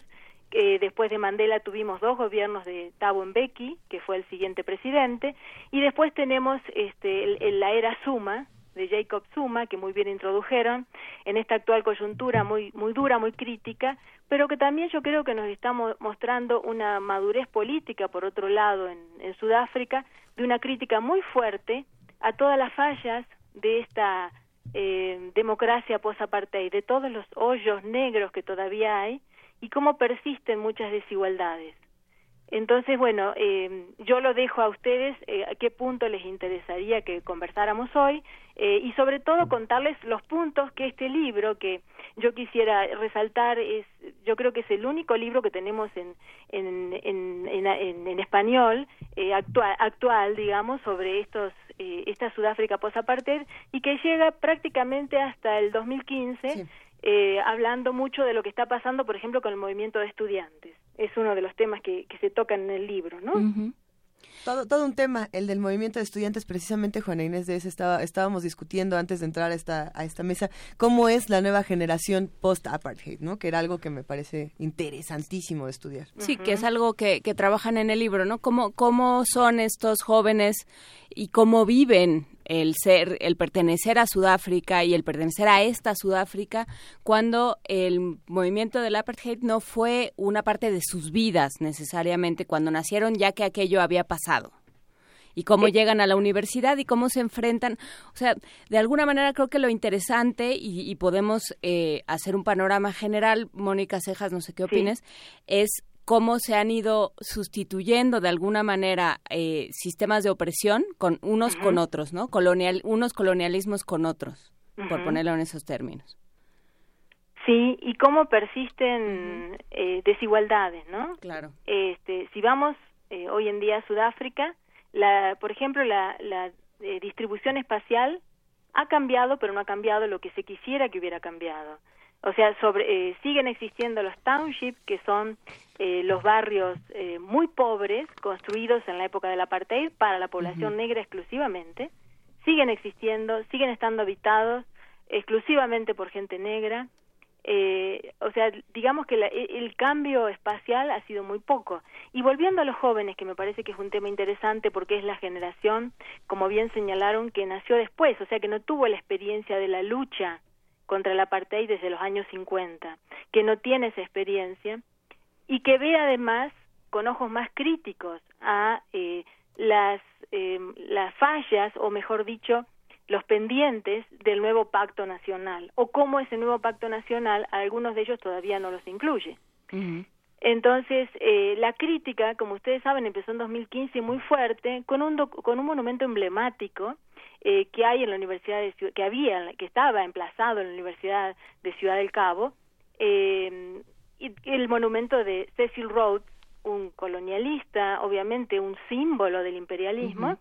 Los estudiantes piden que se que se tire abajo ese monumento y eso que empezó con un como un movimiento por tirar el monumento, no solo lo tiró, sino que también empezó a cuestionar todo el sistema, todas las fallas del sistema, la corrupción, en términos de educación, eh, la pervivencia de planes que siguen siendo coloniales, la pervivencia todavía de una mayoría de planta de profesores blancos, eh, digamos el poco espacio, a pesar de que sí se han ganado espacios, la, los este, eh, matriculados y los que han concretado eh, sus estudios a nivel universitario y de posgrado obviamente ha aumentado, se ha cuatriplicado si lo comparamos en estos años, comparando los del apartheid, sobre todo para la población no blanca, pero los pendientes siguen y siguen a los contenidos y sigue para ciertos sectores de la población que todavía no se sienten incluidos en ese pacto, incluso que llegan al nivel de criticar al mismo Mandela y criticar a la, a la idea de la nación arcoíris, que como ustedes saben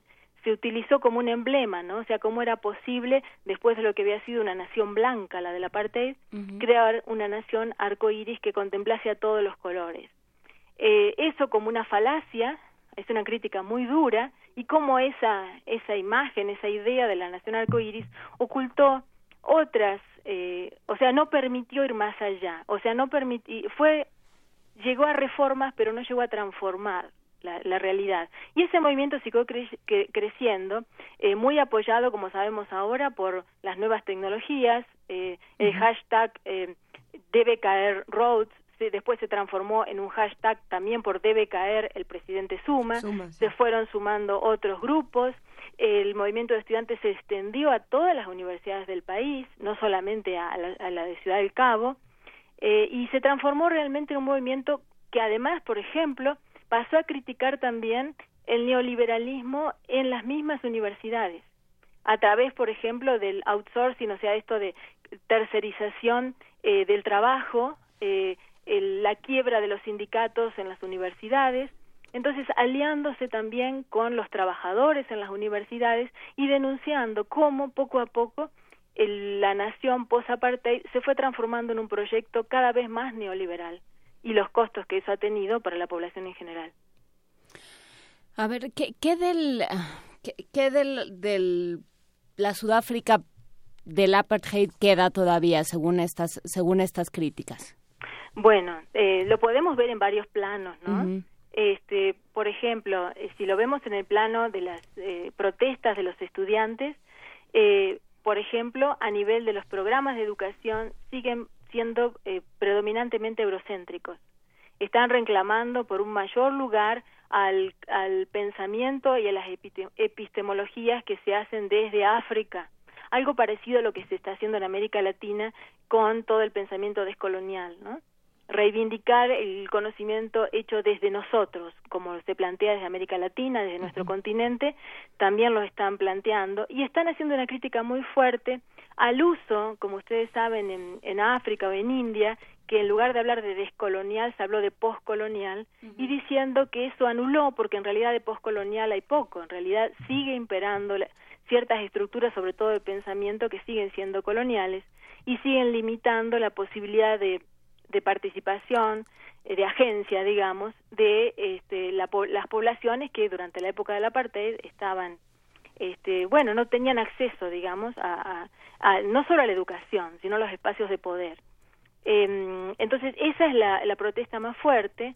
Eh, también incluso en la estructura de la universidad, que sigue siendo muy jerárquica. Eh, entonces, eso es en el plano educativo. en el plano económico, la queja muy grande sigue siendo es que todavía, o sea, si comparamos la población en total, solamente un quinto más o menos de la población de Sudáfrica realmente se ha beneficiado. Podemos decir que en términos económicos ha crecido económicamente. El resto más bien se ha estancado. El costo más grande lo ha cubierto la clase media, sobre todo. Y mm, sí es cierto que ha habido un, un, programa de acción afirmativa para la población negra que ha permitido la formación de una clase, podríamos decir, de una pequeña burguesía de una clase media mm, bien, este, negra, pero muy limitada, eh, mínima y en cierta forma muy cooptada, cooptada por grupos de poder.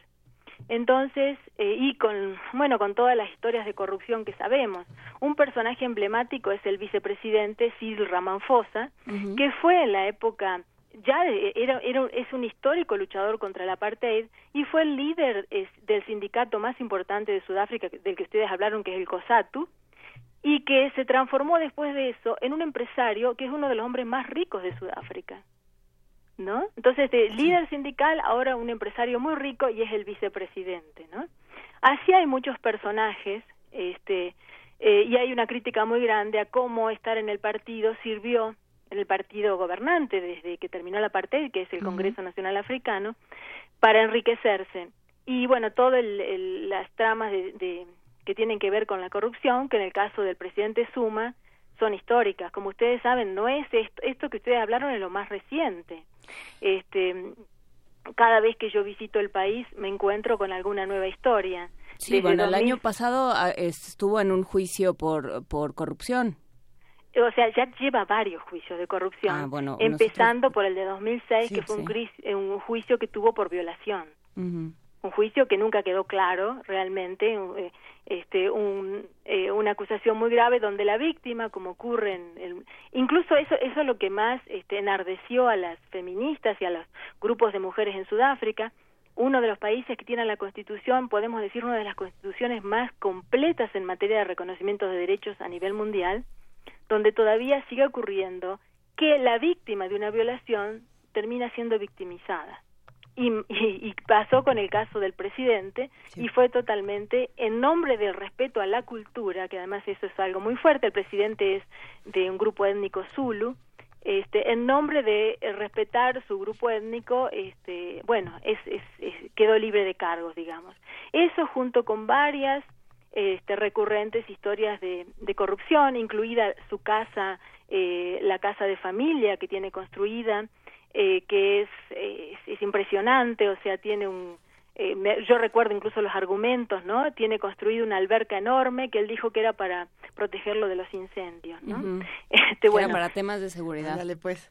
Exacto, cosas ridículas como esa, pero digamos que es, es constante eh, y este año es muy emblemático porque además en diciembre se va a decidir la jefatura del partido y eso es lo que está ahora en, en, en cuestión y además eh, posteriormente va a haber elecciones, ¿no? Entonces también es decidir el futuro frente a una ola de críticas muy fuertes. Eh, él mismo decía que el, eh, todavía el, los sindicatos lo apoyaban, pero el primero de mayo, como también este, lo señalaron, este, fue totalmente abucheado, este, ni siquiera pudo dar su discurso. Entonces sí, está en una situación bastante eh, compleja en este momento, pero la sociedad civil, eso es lo interesante, está muy organizada, está reclamando fuertemente desde varios sectores, este, y mm, eh, yo creo que eso, y además está reclamando en el sentido de eh, una, una democracia real, ¿no? Una democracia que no se quede en lo formal, sino que sea sustantiva. Mónica, Entonces, me gustaría que detenernos un poco en, en, esto que decías del texto constitucional y, voy a, acudir a una cita de la introducción de este libro, Sudáfrica Post-Apartheid, eh, dice, la Constitución es la base legal de un nuevo pacto social de ciudadanía fundado en una cultura de los derechos que incluye conceptos propios como el de Ubuntu, responsabilidad ante la comunidad, según el principio de soy porque somos o interconexión que permite el todo. ¿Qué vuelve distinta a esta Constitución de otras o por qué, por qué hacer énfasis en este texto constitucional? Bueno, eh, primero de todo, hacer énfasis en el texto constitucional, porque es una, una ruptura eh, total con, con el anterior texto constitucional, el que el que gobernaba durante la época del apartheid, este, sobre todo en materia de derechos, pero además porque se hace receptor de todas las luchas y todos los logros a nivel internacional en materia de, del discurso de derechos. Eh, realmente es donde se aplica toda la experiencia, todo lo ganado, eh, y además lo que la misma Sudáfrica consiguió, porque ustedes recuerden que el apartheid no terminó realmente de manera pacífica.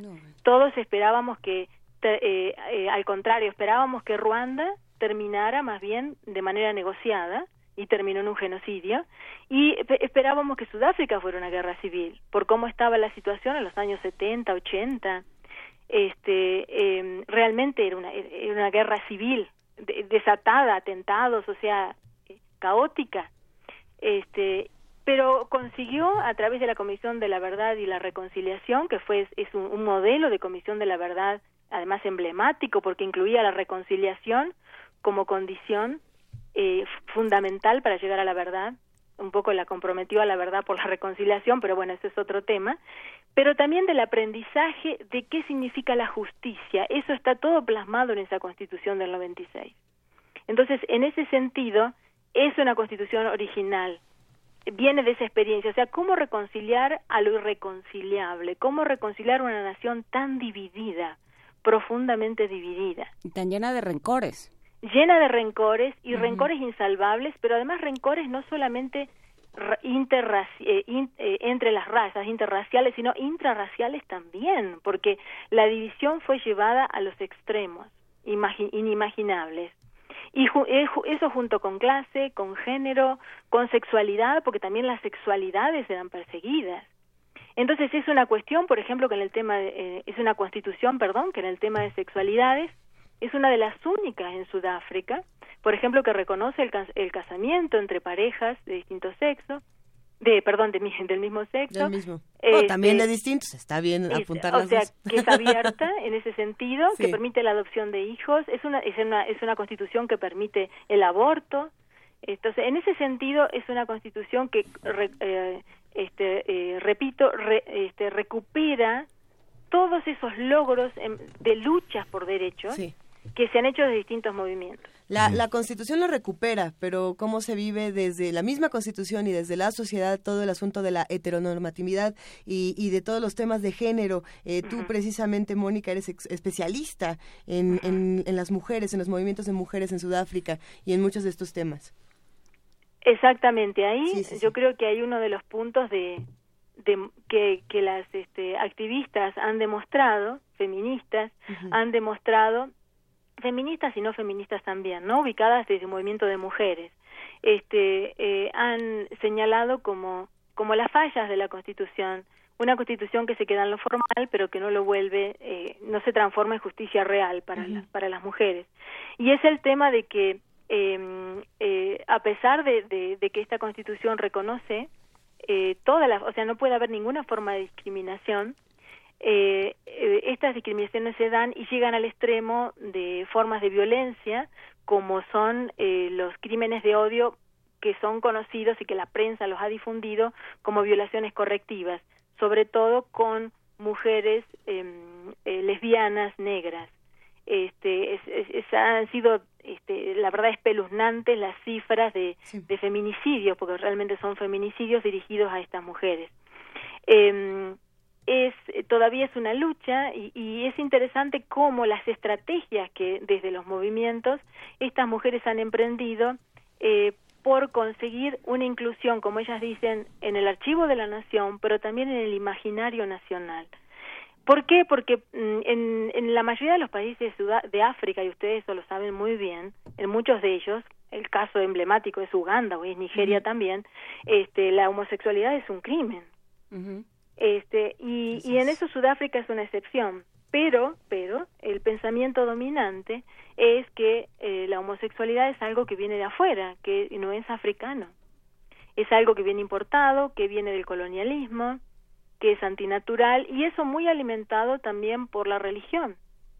Este, cuando digo religión me refiero a las cristianas, eh, protestantes de diversa índole, algunas este, africanas también, en eso todas coinciden y, y entonces eso hace muy difícil eh, para hombres y mujeres eh, que, no, que no siguen con la digamos con la heteronormatividad uh -huh. este eh, es muy difícil su vida cotidiana, sobre todo en las comunidades. Entonces, estas activistas están tratando de construir desde dentro de las comunidades, ¿no? Frente a esta situación. Entonces, bueno, es, ese, por ejemplo, es uno de los pendientes grandes. Uh -huh. La falta de inclusión, porque además, si le juntamos, ¿no? Ser mujer negra, lesbiana, de clase popular, sí. ¿sí? Y vivir en un barrio popular, este, todo eso produce un ser totalmente vulnerable, ¿no? Pero entonces eh, queda esa pregunta como si si hay racismo no existe el feminismo? No, no lo existe. Bueno, yo, yo pienso, pero tú qué piensas de eso, Mónica? Si hay racismo, o sea, puede puede convivir el racismo con el feminismo. Es que hay quienes dicen, Son yo soy yo soy feminista, pero soy racista. O sea, según yo no puedes tener Sí, los sistemas de exclusión, Ajá. cómo han evolucionado en la vida cotidiana y cómo se reflejan en las leyes de Sudáfrica. ¿Qué tanto ha contribuido la mujer en las en la Constitución a construir una una una, una feminidad eh, protegida y actuante? Eso es muy interesante como pregunta, ¿no? Y muchas gracias por la pregunta porque, en efecto, la, la lucha de las mujeres, y en esto digo mujeres, no solo feministas, porque muchas de ellas se, se sitúan más como mujeres, aunque las que estudiamos podemos decir no, pero es que son feministas, ¿no?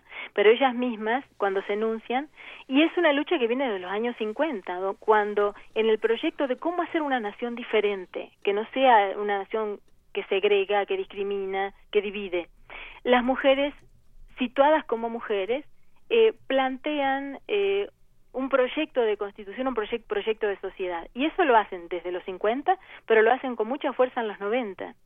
Y, y gran parte de la constitución de Sudáfrica, precisamente lo que tienen que ver con las, eh, con todas las normas eh, económicos-sociales, con lo que tiene que ver con el sistema de salud, con la protección de ese tipo de derechos, tiene que ver con la acción de las mujeres que organizaron en los 90, por ejemplo, una gran coalición de mujeres con ese fin. Eh, algunas de ellas decidieron entrar en política, eh, de, estas, de estas mujeres eh, políticas este, feministas, eh, y, y, son las que llevan adelante y hacen posible, en, términos reales, a, a nivel legal, eh, los cambios que se fueron dando en la década de los 90 y la siguiente década.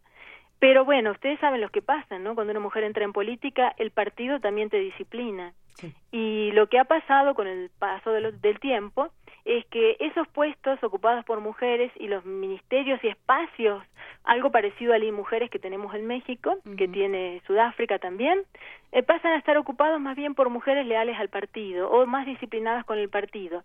Y las más feministas, las más, digamos, este, comprometidas con una causa por las mujeres van quedando desplazadas y se van más a la sociedad civil desde la cual hoy en día, hasta hoy en día, siguen actuando. Entonces eso es mucho también de lo que ha pasado y es como el balance que las mismas feministas hacen. Sí. en efecto, tenemos una sociedad, tenemos leyes, tenemos un sistema institucional y legal muy fuerte en materia de derechos, pero el asunto es hacer que eso se transforme en justicia real, sobre todo para la mayoría de la población que son las mujeres más, este, eh, digamos, las eh, más desprotegidas, que son las mujeres que viven en los sectores rurales. Muchos de esos sectores rurales en Sudáfrica todavía están regidos por leyes de usos y costumbres, algo parecido a lo que ocurre aquí en Oaxaca, por ejemplo. Entonces, de acuerdo a esos usos y costumbres, por ejemplo, las mujeres no tienen derecho eh, de herencia, este, no no tienen derecho este, tampoco a eh, patria potestad sobre sus hijos, o sea, siguen siendo menores. Ese sigue siendo una gran traba todavía. Y muchas han sido asesinadas por desobedientes.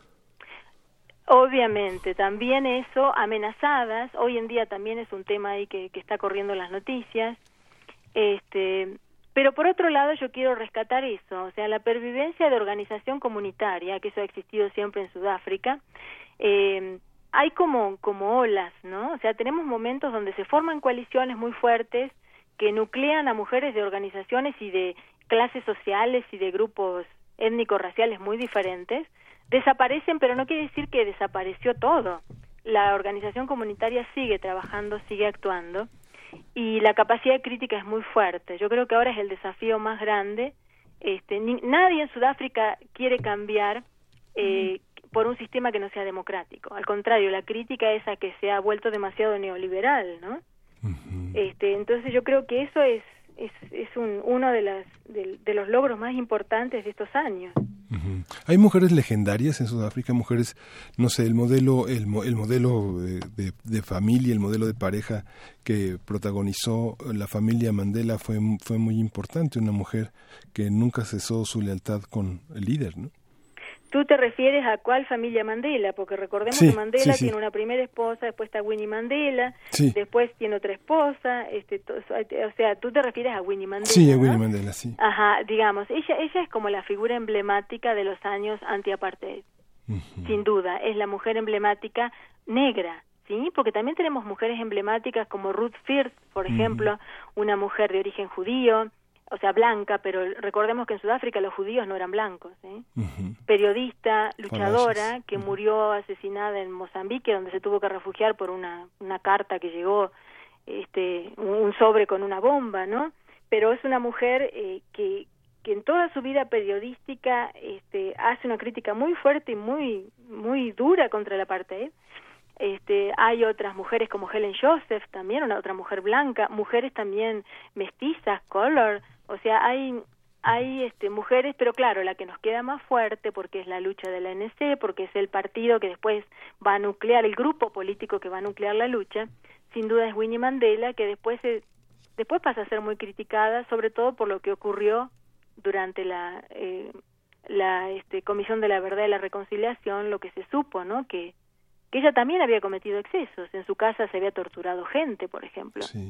Y eso la hizo caer un poco de, la imagen y también su liderazgo en el partido, un partido que, bueno, como sabemos, ¿no? La, eh, esto del disciplinamiento dentro de los partidos como modelo de acción política también ha sido muy criticado y es criticado hoy en día también en el, en el Congreso Nacional Africano, ¿no? Yo creo que podemos hacer muchos, muchos este, eh, diálogo de la experiencia de Sudáfrica con México, y es un poco el, lo que está invitando este libro a hacer. Eh, los años 90, eh, los, de los años 2000, la construcción de políticas de democratización, eh, las críticas, eh, los cambios sociales. Yo creo que hay, hay, hay un puente muy grande para producir un diálogo sur-sur y es precisamente eh, por eso invitamos a leer este libro, para buscar esos puentes. Este, quienes participamos en el libro pensamos en eso, creemos en eso y, que es necesario este, un mayor este, interlocución ¿no? entre nuestras experiencias. Em, eh, por ejemplo, a mí me llama mucho la atención la crítica fuerte que están haciendo los estudiantes ahora cuando hablan de que hay que descolonizar, hay que descolonizar, este, y los significados que se está dando a, este, al término, eh, incluso en términos que hay que descolonizar y despatriarcalizar, dicen, ¿no? Este, y eso que es un, es un reclamo que también oímos aquí en América Latina, ¿no? Desde otro contexto, otras este, otros planteos, pero que yo creo que se pueden hacer diálogos muy interesantes. Sí, y justamente por eso estamos, eh, bueno, propusimos esta conversación y tenemos cinco ejemplares para regalar a los que nos llamen por teléfono 55 36 43 39 55 36 43 39. Muchísimas gracias Mónica Cejas por estar con nosotros esta mañana, coordinadora del libro eh, Sudáfrica post-apartheid, este planteamiento tan interesante de una sociedad que se reconoce llena de fallas, que se reconoce eh, pues apenas empezando el camino hacia, hacia el reconocimiento de que todos somos iguales y la verdadera posibilidad de que todos tengamos las mismas oportunidades. Muchísimas gracias por platicar con nosotros esta mañana.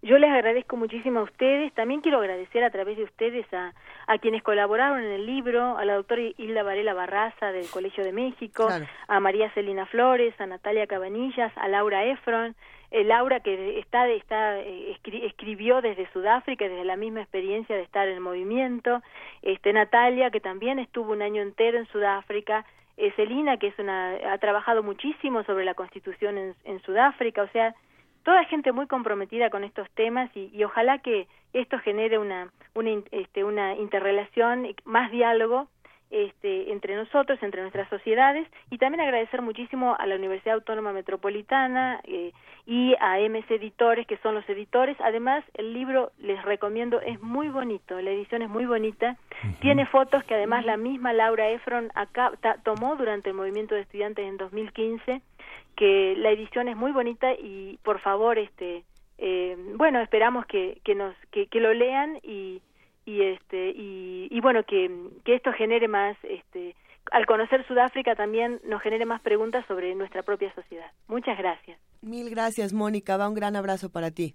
Gracias, que estén muy bien. Hasta, luego. Y seguimos aquí en Primer Movimiento discutiendo todos estos temas. Nos han enviado notas nuestros amigos de información de Radio UNAM y vamos a compartir una última con todos ustedes que nos escuchan y es precisamente este tema que mencionábamos hace un rato, Miguel Ángel, de los suicidios. Sí, según la Organización Mundial de la Salud, en nuestro país anualmente se suicidan alrededor de 900 mil personas. Esta situación se pretende prevenir con programas como Salvemos Vidas, en el que participan algunas dependencias gubernamentales y la UNAM.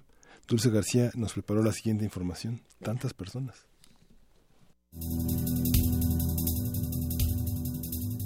El suicidio es una realidad silenciosa en las sociedades modernas. Parece que no, pero las estadísticas sobre la cantidad de quienes tomaron esta decisión son preocupantes. Según la Organización Mundial de la Salud, cada año mueren cerca de 900.000 personas por esta causa. La falta de sensibilización y el tabú que rodea al suicidio hacen que su prevención aún no se haya abordado de una forma adecuada. En lo que va de 2017, el Metro de la Ciudad de México ha registrado ya 14 suicidios en 7 de sus 12 líneas. Cabe destacar que la falta de vigilancia en los andenes pudo haber ocasionado dos decesos más hace unas semanas. Sin embargo, fue posible detenerlos. El doctor Manuel González Oscoy, académico de la Facultad de Psicología de la UNAM, explicó a esta emisora que existen preferencias de acuerdo al género sobre la manera que eligen para suicidarse.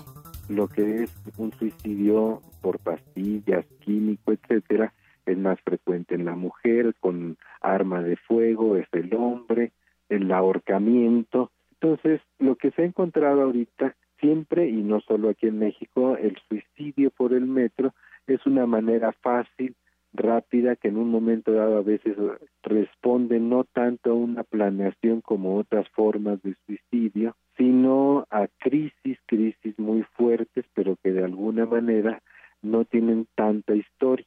Por ejemplo, hace poco que hubo un intento de suicidio de una mujer con su niño, pues podríamos decir, bueno, era una cuestión de desesperación la que lo llevó a eso. A través de la estrategia preventiva llamada Salvemos Vidas, en la que participan Locatel, la Secretaría de Salud, el Instituto de la Juventud, la Secretaría del Trabajo, el Sistema de Transporte Colectivo y la UNAM, se implementarán diversas actividades lúdicas, culturales, deportivas e informativas para evitar este tipo de eventos. El doctor González Oscoy señala que no es fácil prevenir los suicidios espontáneos, pero que sí deben llevarse a cabo acciones de apoyo y vigilancia que podrían impedirlos o ayudar a quienes los presencien. Es difícil prevenir para las autoridades por varias circunstancias. En primer lugar, la cantidad. Es tal el número de usuarios diarios del metro que estar identificando entre miles de personas quién pudiera ser no es fácil. Las personas que por cuestiones circunstanciales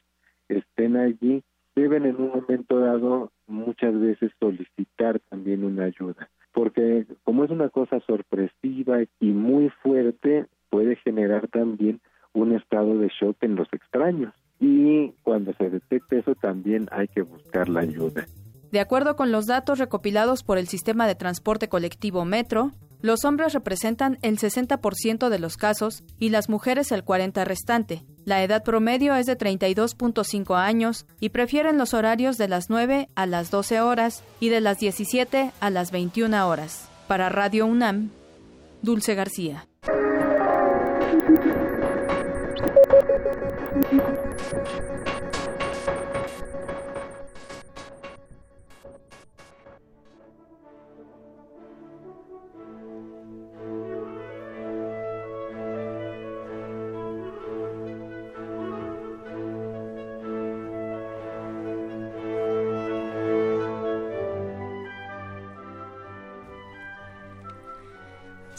De la mañana con 55 minutos, ya nos estamos despidiendo aquí de primer movimiento, hablando de que queremos poner música nueva, como esta, como esta que va a pegar muchísimo. La primera serenata, la serenata 1 de Brahms, eh, una, una delicia, por cierto. Le agradecemos muchísimo a Edith Tlali Morales, subdirectora ejecutiva de la FUNAM, por esta curaduría musical que además es que serenata de serenatas, como bien dice, qué bonito amanecer así.